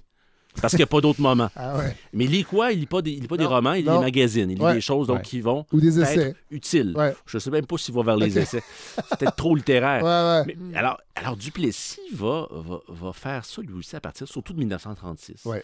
Et là, devient ce populiste qu'on connaît. Il ne parlera évidemment jamais de ses lectures, qui sont pas extraordinaires, Non, faut non, non, bien mais le il dire, lit quand même. ça il lit. Ouais. C'est surtout un esthète, tu as raison de le Parce que dire. parce qu'il a dit longtemps, j'ai euh, j'ai j'ai pas ouvert un livre depuis le collège classique. ça, oui. Alors que c'était faux. C'était complètement faux. Ouais. Il était un grand collectionneur d'art, hein, Ouais. ne l'oublions Ouais. pas. Oui, Il- de tableaux. Le, le Krigoff, notamment, l'essentiel des Krigoff au Musée national des beaux-arts euh, à Québec, c'est la collection de Duplessis. Euh, donc, ça, il y a ça aussi, mais ça, il n'en parlait pas trop parce que c'était pas très vendeur pour l'époque. Alors, c'est ça de voir que le politicien devient professionnel à ce moment-là. Et aussi, une chose assez importante, c'est que les politiciens, jusque vers, dans les années, vers les années 60, sont à peu près pas payés. C'est très Ouais. mal payé Ouais, à être député. ouais. Euh, Il y a des indemnités, mais, mais, mais pour le reste, au, au 19e siècle, les gens qui vont en chambre, bon, d'ailleurs, c'est juste trois mois par année, c'est correct, mais quand même, il faut que tu aies des moyens. Oui. Alors, ça explique pourquoi il y a une certaine classe Ouais, qui ouais. va, euh, qui, te- qui forme Ouais. euh, le personnel politique. Euh, votre livre se termine presque. euh, En fait, c'est pas tout à fait ça, mais c'est ça en même temps, avec l'arrivée de la radio. Oui, c'est très important. C'est très important. Et moi, pour être un lecteur de Marshall McLuhan, je sais comment les médias peuvent influencer euh, le message. Et là, la radio arrive et Duplessis, entre autres, va comprendre très très vite que les, les belles joutes, les belles envolées parlementaires, ça sert plus à rien. On peut parler directement aux gens Exactement. via la radio. Ça a un impact phénoménal. Donc, dès 1922, c'est cassé, mais ça fonctionne très, très bien. Radio-Canada en 36. Oui. Euh, et, et Duplessis est un homme de la radio, comme Oui. Churchill, Oui. comme d'autres. Comme Adolf Hitler. Comme Adolf Ma- Hitler. ma- oui, ma- c'est ça. ma- McLuhan a dit si il y avait eu la télé à l'époque de Hitler, il serait jamais arrivé au pouvoir. Non. Les vrai. gens n'auraient jamais accepté ce petit bonhomme qui bouge les bras en parlant. Mais quand on avait que la voix, Ben oui. c'était. voilà. Ben, pensez à Duplessis. À peu Ben, près à jamais à la télévision. mais non, mais non, mais non. détestait ça. Parce Aujourd'hui, on voit des images de Duplessis, Oui. mais on comprend pas. Non, ben c'est ça. C'est ça. Puis vous savez, petite parenthèse, le, le- le- le premier moment télévisuel en, en politique au Québec, c'est 1962. Oui. Où là, on a un débat entre Jean Lesage, qui est allé se faire bronzer Oui. avant. Qui bien pas- peigné. Bien peigné. Alors qu'à côté, tu as Daniel Johnson qui a l'air blanc. Il a retenu la leçon de, Il était de malade, Kennedy. hein? C'est C'est- Oui, oui, tout à exactement, fait. c'est les mêmes. regardé Kennedy. Mais Daniel Johnson Ouais. était, je pense, que c'était malade aussi. C'est Il- possible. Il se relevait de. de rhume, de nuit. Ouais. Mais en tout cas, ça- le contraste est totalement. saisissant. Ben oui, ben oui. Alors, euh, effectivement, c'était le fameux euh, le débat Kennedy-Nixon Oui, en Nixon, oui, 60. Exactement. Oui. C'est ça. Et je pense que des gens, je me souviens bien, des gens d'entourage de Lesage étaient allés Ah voir ouais. les gens de Kennedy Ah ouais. pour voir un peu comment ça fonctionne Ouais. un grand débat. Bref, l'âge de la radio, c'est quelque chose, la télévision, c'est autre chose. Mais, mais c'est là que de grandes envolées, ça n'a plus d'importance. Là, ça- on parle directement aux gens. Et ça, ils vont bien le comprendre. Que ce soit euh. Hood ou euh, encore plus, peut-être même Duplessis. Bon, alors, euh, ça clôt pas mal entre deux feux. Mais là, on va poursuivre la discussion parce que, avant de lire Entre deux feux, moi, j'avais lu Mythologie québécoise Mhm. et vous avez signé un texte. Oui, tout à on, fait. on en a parlé ici. Sarah-Louise euh, Pelletier-Morin est venue avec Camille Gascon et euh, vous signez un texte qui s'appelle Le premier ministre est un lecteur. Texte vraiment, vraiment intéressant. Euh, bon, on, a- on- on en a glissé un mot tantôt. Vous commencez avec Philippe Couillard qui vous rappelait que, dans le fond, Philippe Couillard aurait fait bonne figure dans Entre deux feux au, à fait. au- à la fin du 18e, début du 19e. Totalement. C'est un médecin, euh, lettré. Ouais. euh, et quand il fait un poème pour rendre hommage à Sylvain Gaudreau, qui Ouais. quitte la, la- la direction, du- pas la direction, mais chef parlementaire Ouais. du PQ à ce moment-là, il fait une espèce de... de- de- de- de- en attendant Gaudreau, c'est le titre Ouais. donné à son poème, euh, et un, un poème horrible, qui en fait est une copie d'un de, de l'image que des gens qui détestent la poésie se font de la Ah, ouais, poésie. ouais. C'est exactement ça. Alors, ça devient cliché au possible. Parodie presque. Pa- parodie, Involontaire. presque Ouais. Involontaire. Et volontaire en même temps pour montrer, bah, vous savez, je suis un peu, je suis pas complètement littéraire, vous savez. Parce que je- parce qu'il faut pas Il faut être pas, les deux ouais, encore. ouais, C'est ça. Mais c'est ça qui est fou, ça, Ouais. ça perdure. Oui, tout à fait. Chez ces gens-là. Alors que des gens comme, bon, ben, René Lévesque était très lettré, Ouais. il va pas en parler vraiment non plus, un peu plus, mais pas. Mais il va pas, en fait, il va pas en parler, mais il va pas faire à semblant qu'il l'est pas. C'est ça. Exactement. par gain politique. Oui, Il y a même une fait. nuance. Tout- oui. Jacques Parizeau, on peut deviner qu'il était lettré? Tout- oui, un peu. Je pense. Oui, un peu beaucoup. Ouais. Même chose, Bouchard Ben oui, ben oui, ben oui. Bouchard le montrait un peu Landry. plus. Landry, tous Oui. ces Euh, gens-là. Audit euh, alteram partem. Ben oui. Lan- Oui. me- Bernard Landry, j'ai un, rep- un souvenir d'un repas euh, de- organisé par ma mère qui travaillait au PQ pour la communauté grecque quand il était ministre des communautés culturelles. Oui. Passer une soirée complète à parler de Proust. Ah ouais. Ah oui, Parce que j'avais ouais, un hein. travail d'université à remettre le lendemain matin sur Proust, donc on a discuté pendant des heures, puis il a en me disant Vous n'en parlez à personne. Ah ouais. Ah oui. Mais c'est- ça En m'a dévorant, étonné. en dévorant sa Madeleine. Mais je sais pas, c'est ça, je sais pas si lui, ben toi peut-être tu pourrais me dire, mais est-ce qu'il est-ce qu'il se cachait d'être littéraire? Pas vraiment. Je pense pas qu'il se cachait, mais Non. il mettait pas ça Fallait sur pas, la fallait pas Ouais, trop ouais. le mettre en avant, mettons. Puis D'accord. l'Audi Alteram Partem, comme tu disais, Ouais. Mathieu, ça On, on l'a reproché, on lui a reproché. reproché. Ben oui, Ah c'est oui, ça. donc c'est ça, C'est donc. Ben. C'est il fallait pas, fallait pas en parler trop fort, mettons. Bon, dans Mythologie québécoise, c'est ça. Là, vous commencez à courir, mais vous, là, vous parlez rapidement. En fait, vous décortiquez un peu le rapport que François Legault voudrait qu'on entretienne entre lui et les livres. Parce qu'il y a, il y a- il y a une- il y a une performance de soi-même là-dedans. Tout à là. fait. Tout Ben à oui. fait. C'est très. euh, moi, ça m'a surpris. Bon, évidemment, au départ, on voyait arriver euh, Legault en se disant voilà un comptable euh, plus ou moins enthousiaste qui va requinquer la province. Oui, en fait, oui. très enthousiaste plutôt. Oui. Et, et là, tout à coup, il se met à parler de ses lectures. Oui. Et de manière là, soutenue. Et pendant la pandémie. Oui. Une Ouais. fois par mois, quand même. Oui, même oui. plus que Ouais, ça. ok, je comprends ce que vous voulez dire. Oui, de manière soutenue. Mais sauf que de la façon qu'il en parle, moi, j'avoue qu'au début, je me demandais est-ce qu'il a vraiment lu les livres ou il, il met un résumé de son attaché politique de 26 ans, Je pense qu'il Qui- lit les livres. qui lui a lu le quatrième de couverture. Pas toi? Non? Ben, Vas-y, tu as l'air d'avoir que- non, ben, ça veut privilégiée. dire que j'ai. Non, non, mais il a lu mon livre. Oui, ça, c'est ça. Oui. Puis, euh, ben, il a fait un résumé du premier euh, chapitre. Chapitre. Ouais. OK. Mais tu sais, je veux dire, c'est très politique, là. C'est-à-dire Oui. que. c'est- Ben, ben, c'est ce que vous, c'est ce que vous dites ben, dans je trouve que Oui. votre, votre, euh, votre livre euh, qui remonte jusqu'à 1900, qui s'arrête en 1936, finalement, il y, a, il y a vraiment comme une épilogue à ça. Là. Oui. Parce que Legault, corrigez-moi, mais depuis, mettons, les, les, quoi, les 40, 50 dernières années, est-ce que c'est pas le premier qui fait ça de façon aussi euh, assidue Oui. et de manière aussi ostentatoire? Oui. Mm. Montrer ses lectures. euh, ça, ça joue un rôle quand même. Tout à fait. Il y a comme une petite rupture de ce point de vue-là. Oui, oui, oui. Tout à fait d'accord. Mais il faut dire que les médias sociaux le permettent. Oui. Le dernier qui a fait ça, et ça c'est assez amusant, c'est Antonio Barrette. Et Antonio Barrette, Ah qui n'est ouais. pas le mini- à part d'être une autoroute euh, pour aller à Joliette, et, et pas un- le premier ministre qui a marqué le plus le Québec, Non. mais c'était un autodidacte. C'était Et- l'homme de. C'était pas un homme de main de, de Duplessis. Ben, c'était Oui. comme le droit droit. C'était- le, c'est c'était le ministre des, des- des relations, euh, des relations de travail. Euh, et euh, à ce moment-là, c'est que Je sais pas pourquoi c'est drôle, mais je. Là, C'est parce que les guillemets, les gens J'ai ont mis des guillemets, excusez, ouais, c'est comme- des guillemets à, à relation, À travail. très plus relation. Mais, donc, ça, il y avait des grosses valises des fois. hein, oui, oui, oui, ça. Dieu sait que Joliette s'en souvient Oui. euh, de cette époque-là. Bref, on s'égare. Mais c'est intéressant même. Le, le truc avec, avec Barrette, c'est qu'il était euh, manœuvre, il a gravi les Ouais, échelons du ça. CN, mais bon, pas plus que ça. Et lui, ce qu'il faisait, c'est qu'il se mettait en scène en lecteur. Alors, ce qu'il faisait, c'est qu'il achetait des livres, il les faisait relier, mettait son nom sur chaque livre, sur la, voilà. sur la- pas la tranche, mais la, l'épine. Oui. Pas l'épine, oui, c'est l'épine. Euh, là, son nom en lettres d'or, tout ça. Ah. Et là, euh, et ça, il en parlait beaucoup. hein. Il se disait, moi, vous savez, je me suis inscrit, oui, j'ai découvert des choses par moi-même. Ah, ouais.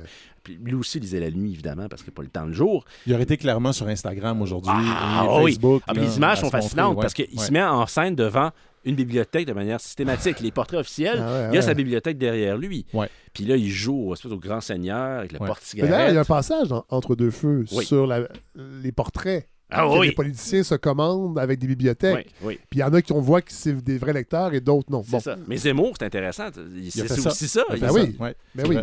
C'est sûr que ça donne Non, mais là, je, je veux qu'on revienne à François Oui. Legault parce Oui. que, bon, Oui. euh, se sert de Facebook, début de la pandémie, ou là, est-ce qu'il faisait avant? Oh oui. OK, Ah OK. oui. C'est qu'on Oh oui. l'avait pas remarqué, peut-être. Peut-être. Ou qu'on le suivait Bon. moins. C'est ça, peut-être. Et là, bon, vous parlez de. Il, il- il- il confie avoir lu l'apparition de Chevreuil et des Surcotes, euh, Le sommet des loutres de Marie-Christine Mm. euh, Chartier. Euh, parfois, c'est des choix de livres euh, de gens dans, son, dans sa circonscription, des auteurs qui Ouais. habitent la circonscription. Euh, et vous dites que ces comptes rendus sont toujours construits de la même façon. Ouais. Mm. Ça commence par J'ai lu tel livre, une appréciation globale, résumé des thèmes que François Legault a repérés et parfois un commentaire politique sur la situation actuelle en relation avec un élément du livre. Donc, ça permet de dire, prenons le cas de Mathieu Bock-Côté. Oui. Et là, il va prendre le livre. J'ai lu, Oui. euh, je ne sais plus c'est lequel de ces livres, là, je pense que c'est La Révolution. euh, Racialiste. Racialiste et autres virus. Non, je pense que c'est l'autre avant, en tout cas, peu importe. Et là, il dit, La- ben, la- la- la bien- sur la bien-pensance. Oui. Ouais, c'est ça. Politiquement Oui, correct. c'est ça, L'Empire. oui, c'est Oui. ça, exactement.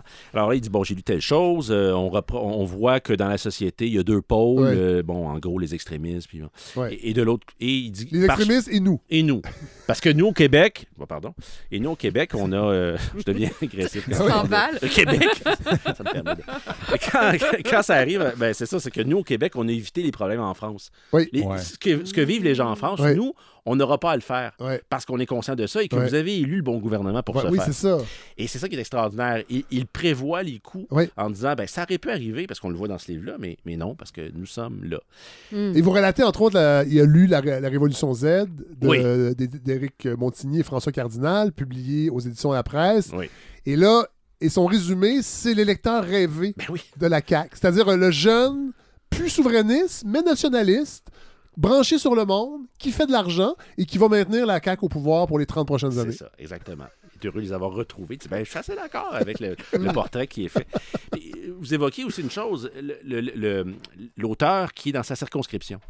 Euh, bon, Mm. euh, ce qu'il va faire de temps en temps, il va dire J'ai lu telle œuvre de- Oui. de- d'une écrivaine de Oui. ma Lui, circonscription. c'est député de l'Assomption? Oui, Oui, exactement. ça, hein? Oui. exactement. Euh, donc, une partie de Repentigny, Oui. puis l'Assomption.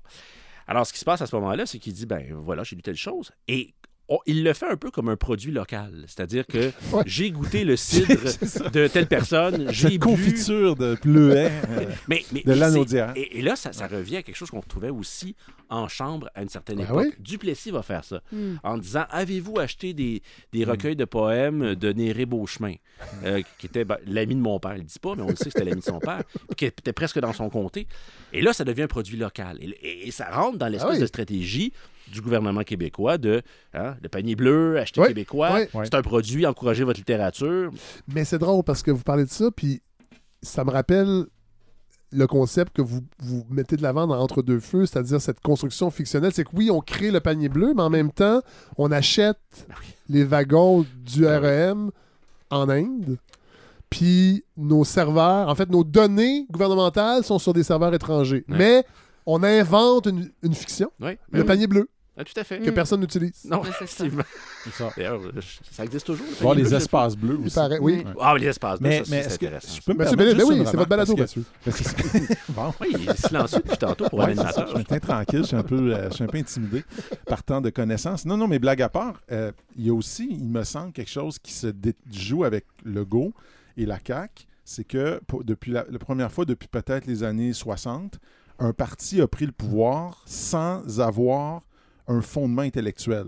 Ce que je veux, sans avoir un groupe d'intellectuels qui pensent la chose. C'est-à-dire avoir des problèmes. c'est-à-dire que non non non mais attention, le- les libéraux des années 60, ils ont ils ont ils ont le programme fait par euh, le voyons le comment il s'appelle la Palme Ben oui, voilà pas les par la. Palme. Je dis pas que les libéraux est un parti d'intellectuels. Le, le Parti libéral est aujourd'hui encore un grand parti intellectuel, mais il y a eu des grands intellectuels. oui, oui. Il y a eu Claude Ryan, il y a eu des penseurs. Oui. Au PQ, on peut pas nier que dans les années Ben non. 70, c'est un parti Tout à fait. intellectuel. Tout à fait. Le- maintenant, le QS a, a ce- ce- aussi ce- ce- cette base intellectuelle. Mais là arrive la CAQ. Vous ne parlez pas de- du Et- Parti conservateur du Québec? Une autre fois. Non, mais, mais la CAQ Euh. n'arrive pas avec ce même, Non. ce même fond. Non. Et donc, il faut peut-être, par une stratégie qui montre publiquement voici, je suis un lecteur, voici, je suis à l'écoute des intellectuels, Ouais. il faut peut-être compenser quelque chose. non? Effectivement. Oui, je pense Parce que qu'il y a ça, ça pas. du sens. oui. Je dis pas qu'il n'y a pas de penseurs à la CAQ, là. C'est Non, pas ça non. que je dis. Mais il y a pas, on peut pas dire que c'est un certains- parti. Pour avoir un succès comme ça, il y a clairement des gens qui non, ont il y a des penseurs. Ben, mais sauf que c'est pas un parti qui est né d'un mouvement intellectuel. C'est Ben, vrai. tout. même, l'ADQ, à un moment donné, euh, référait, c'était Guy Laforêt qui était le- le- l'espèce d'intellectuel euh, qui prenait le concept de la rose, la petite noirceur. Ça n'a pas duré très longtemps, mais il y avait même un intellectuel Ouais. à, Ouais. à- à l'ADQ. Alors bon, Momentanément. oui. Ouais, c'est- Guy, Guy Laforêt Mais- qui était historien? Il était euh, pas- Politologue. politologue, Politologue, euh, mais voilà. c'était Laval. Ouais, ouais, ouais. Euh, ça n'a pas duré très longtemps, effectivement. ouais. Mais, mais déjà, il y avait une volonté. Alors qu'à la CAQ, à ma connaissance, euh, il n'y a pas de ces figures intellectuelles. Je pense que ce, que ce que vous dites est tout à fait juste. Là. Il y a vraiment quelque Mm. chose comme une... Que- non, mais c'est intéressant parce que puis là, on va, on, va- on va conclure avec ça. C'est-à-dire que c'est pas une position anti-intellectuelle, Non. mais c'est que, en fait, c'est le gros bon sens. C'est le pratico-pratique. On n'a pas besoin Moi, des je- intellectuels. je- moi, je ne remets pas en cause la sincérité de Legault. Puis, franchement, je, je, je- j'aime mieux un premier ministre qui parle de livres qu'un premier ministre qui en parle pas. Ça, c'est vrai. Mais on ne faut pas être dupe, c'est-à-dire ça fait partie d'une Oui. stratégie politique. Oui. Et ça, faut, euh, Oui. je pense que c'est grand Et- mérite de, de l'analyse de Jonathan de, Oui. De, de- de montrer cette, cet arrimage-là. Qui, c'est comme si votre livre devient actuel Mm. à cause de ce qui se passe Oui. depuis quelques Ah oui, années. oui, oui, oui. On dit, ah, OK, oui, oui, ben oui. Et forcément, il n'y a pas beaucoup de livres, par exemple, des éditions éco-société dans les choix de François Legault. Par contre, moi, j'ai Ou des publications de euh, l'Iris. Ça, ça aussi, il y a des choix. euh, Je oui, pense avoir repéré une petite vengeance parmi ses posts Facebook. Vous vous rappelez quand il a participé à l'émission Lire en cœur euh, sur Internet, il devait faire Oui. des suggestions Oui. de oui. lecture et il y a des gens qui se sont révoltés, peu importe ce qu'on pense autour de cette table, de son droit ou non de, de participer à cette émission-là. Il y a des gens qui s'en sont révoltés, menés par un écrivain québécois qui s'appelle Nicolas Dawson. Donc Nicolas Dawson a- s'est révolté contre ça, réuni des gens pour écrire. Et François Legault a lu le livre de la sœur de Nicolas Caroline. Dawson. Il a fait un statut sur le livre de Caroline. C'est rien contre Caroline ni son livre. J'aime, beaucoup les deux. Oui. Euh, mais je veux pas dire que c'est seulement pour ça qu'il a parlé de son livre, mais il, il fait son, son, exactement le plan là, que tu hein, décris. et il finit en disant son frère écrit aussi, mais dans un autre genre. Ouch. Ah, ça, c'est. Ah, non, Donc c'était vraiment une espèce d'attaque mesquine. Je veux Ouais. pas dire que le, le- qu'il a pas vraiment lu ou vraiment aimé ça- le livre de Caroline Dawson. non, mais non, non, non. il en mais a oui. profité comme un usage des réseaux Ouais. sociaux Très très, à la page de ce qu'on. Il a l'air- il a l'air. Il a il a l'air. Il donne l'impression d'être un bon père de Mm. famille, affable, mais c'est un, c'est un, c'est un fiefé politicien. Ah oui, il n'y a aucun doute Faut- là-dessus. Faut pas l'oublier. Ben, euh, merci, euh, Jonathan Léverlois. Merci, Donc, on lit évidemment Entre deux feux. Là, je vous le dis, euh, c'est pas un page turner. je le dis pas de façon péjorative, mais je veux pas que les gens. Parce que des fois, je peux être convaincant, puis là, les gens se garochent chez les libraires, les libraires me le disent. Fred, encore une fois, tu as parlé d'un livre, il y avait full. Non, non, j'exagère, Ça mais. n'arrivera pas, là. Comme C'est- devant la Non, non, non, mais, non, mais c'est sous... c'est sous... c'est sous la sac à une autre époque. Euh, euh, non, mais c'est que c'est c'est vraiment un livre intéressant, mais qui, euh, qui, est- qui est quand même dense. C'est ça que je veux Moi, je dire. pense que. Je, oui. je veux pas. Puis c'est correct, là. On en parle. Non, mais C'est puis c'est pas- extraordinaire d'en parler avec vous, c'est vraiment agréable parce qu'effectivement, le, le retentissement n'est pas extraordinaire non plus. Non, j'imagine. livre-là. Et- et- et- Vous n'êtes pas allé à Planète-Fou, puis on lit Pas euh, récemment, avec non. ce livre-là? Pas, non? pas récemment. Je m'arrête là-dessus. Mais, euh, Moi, je suis jamais dit- allé, hein. Non? Ah, OK. Ah. Mais euh, l'idée aussi de ce livre-là, c'est effectivement, c'est une... c'est un entre-deux. hein. Mais les livres précédents sur Duplessis étaient peut-être plus grand public. Oui. Là, je me rends compte que c'est ça, il faut équilibrer les choses. Mais, mais je suis très content de ce livre-là. J'ai beaucoup, euh, beaucoup travaillé, effectivement. Puis, Ça- puis je trouve qu'il redonne vie à des, à des gens qui ont existé, euh, Mm. qui ont fait des choses, à une époque peut-être. Des fois, c'est un entre-deux entre, entre Mm. la rébellion des Patriotes et la Révolution Ouais. tranquille, puis il y a eu Duplessis. puis On a l'impression qu'avant ça, Mm. c'est un gros magma. C'est un peu comme mon fils, des fois, quand il était au primaire, il revenait de cours d'histoire, puis euh, la Révolution tranquille, euh, les Romains, euh, puis Napoléon, c'était tout dans le même, dans le même week-end. Ouais. Ben, ça. Ça redonne vie à des gens qui ont existé, qui ont fait des choses. Alors pour ça, je trouve euh, c'est ça vaut la peine. Et euh, ben On je. pourrait appeler ça un livre bibliothèque, non? C'est pas un livre un peu... Oui, On tout à fait. entre dans Oui. plein de livres Oui. avec ce Ah, livre-là, oui. non? Oui, mais- On peut dire Il ça. en faut Côté comme plus ça. des comme Ouais. ça. Tout à fait. Ben oui. Il faut Alors- persister. Oh, ben oui. Voilà. Alors merci euh, Jonathan Vernois, merci euh, Melika Ça Abdelmoumen. me fait plaisir. J'espère que Merci à vous. Les gens ont- ont- vont aller lire Lettres québécoises et nous on va se retrouver Avec plaisir. sûrement au cœur de la tourmente à la Oui, sortie une de votre prochain une essai. nouvelle tourmente, ben, c'est- je commence à m'habituer. Je, me dis, je dois oui. avoir touché quelque chose quelque part. Et euh, Mathieu Bellil, euh, content, ça a pris du temps avant qu'on vous entende dans la saison 4. Oui, c'est ça. Je j'ai gère l'abondance. que J'étais dans... Oui, Ben c'est ça. Dans une sorte de purgatoire, j'avais exagéré. Est-ce que vous euh, connaissez beaucoup de tribunes qui vous ont donné Non. Non. trois épisodes, quatre épisodes, comme Non, je l'ai fait cet été. Et, dise- le seul merci que je reçois, c'est ça? Fred, je vous envie énormément la semaine prochaine d'aller parler avec Guy Rocher. En fait, c'est fait. C'est fait. C'est que, oui, OK. Donc ça fait des mois qu'on travaille là-dessus. Et c'est c'est extraordinaire. c'est le, le week-end du Salon du Livre. Ouais. J'ai reçu un appel vendredi, le vendredi, de sa relationniste qui me dit euh, Je savais pas si ça allait fonctionner. Ouais. Je- on m'avait dit à l'automne euh, écoutez, ça va être autour du Salon du Livre, je ne sais pas. Monsieur Rocher est fatigué, ça va dépendre. Bon, j'avais offert de me déplacer chez Monsieur Rocher avec ma console. Ouais. Et j'ai pas eu de nouvelles. Et là, la veille du Salon du Livre, je reçois un appel. Il serait disponible demain. Et Pierre Duchesne va dans et prend l'autobus et s'en va directement chez vous. Wow. Samedi, 15h. OK. OK. Fait que là, Ben vendredi oui. Après-midi, vendredi ici, soir, oui. Le sous-sol? Pierre Duchesne. Pierre Duchesne, ouais, OK. Et, et j'ai, je, je me suis tapé les deux tons, évidemment. Oui. Euh, et M. Rocher m'a donné à peu près une heure et quart Hmm. avec Pierre Wow. Duchesne. Puis avec Pierre, on a fait une intro aussi pour, parce qu'il y a une démarche aussi. C'est une biographie non autorisée. Euh, Comme Parizeau, c'était même prêt à travailler. Oui, voilà, tout à fait. Tout à fait. ouais, et, ouais. et- et oui, et j'étais- je suis très heureux d'avoir eu les deux. Rocher? 97 ans.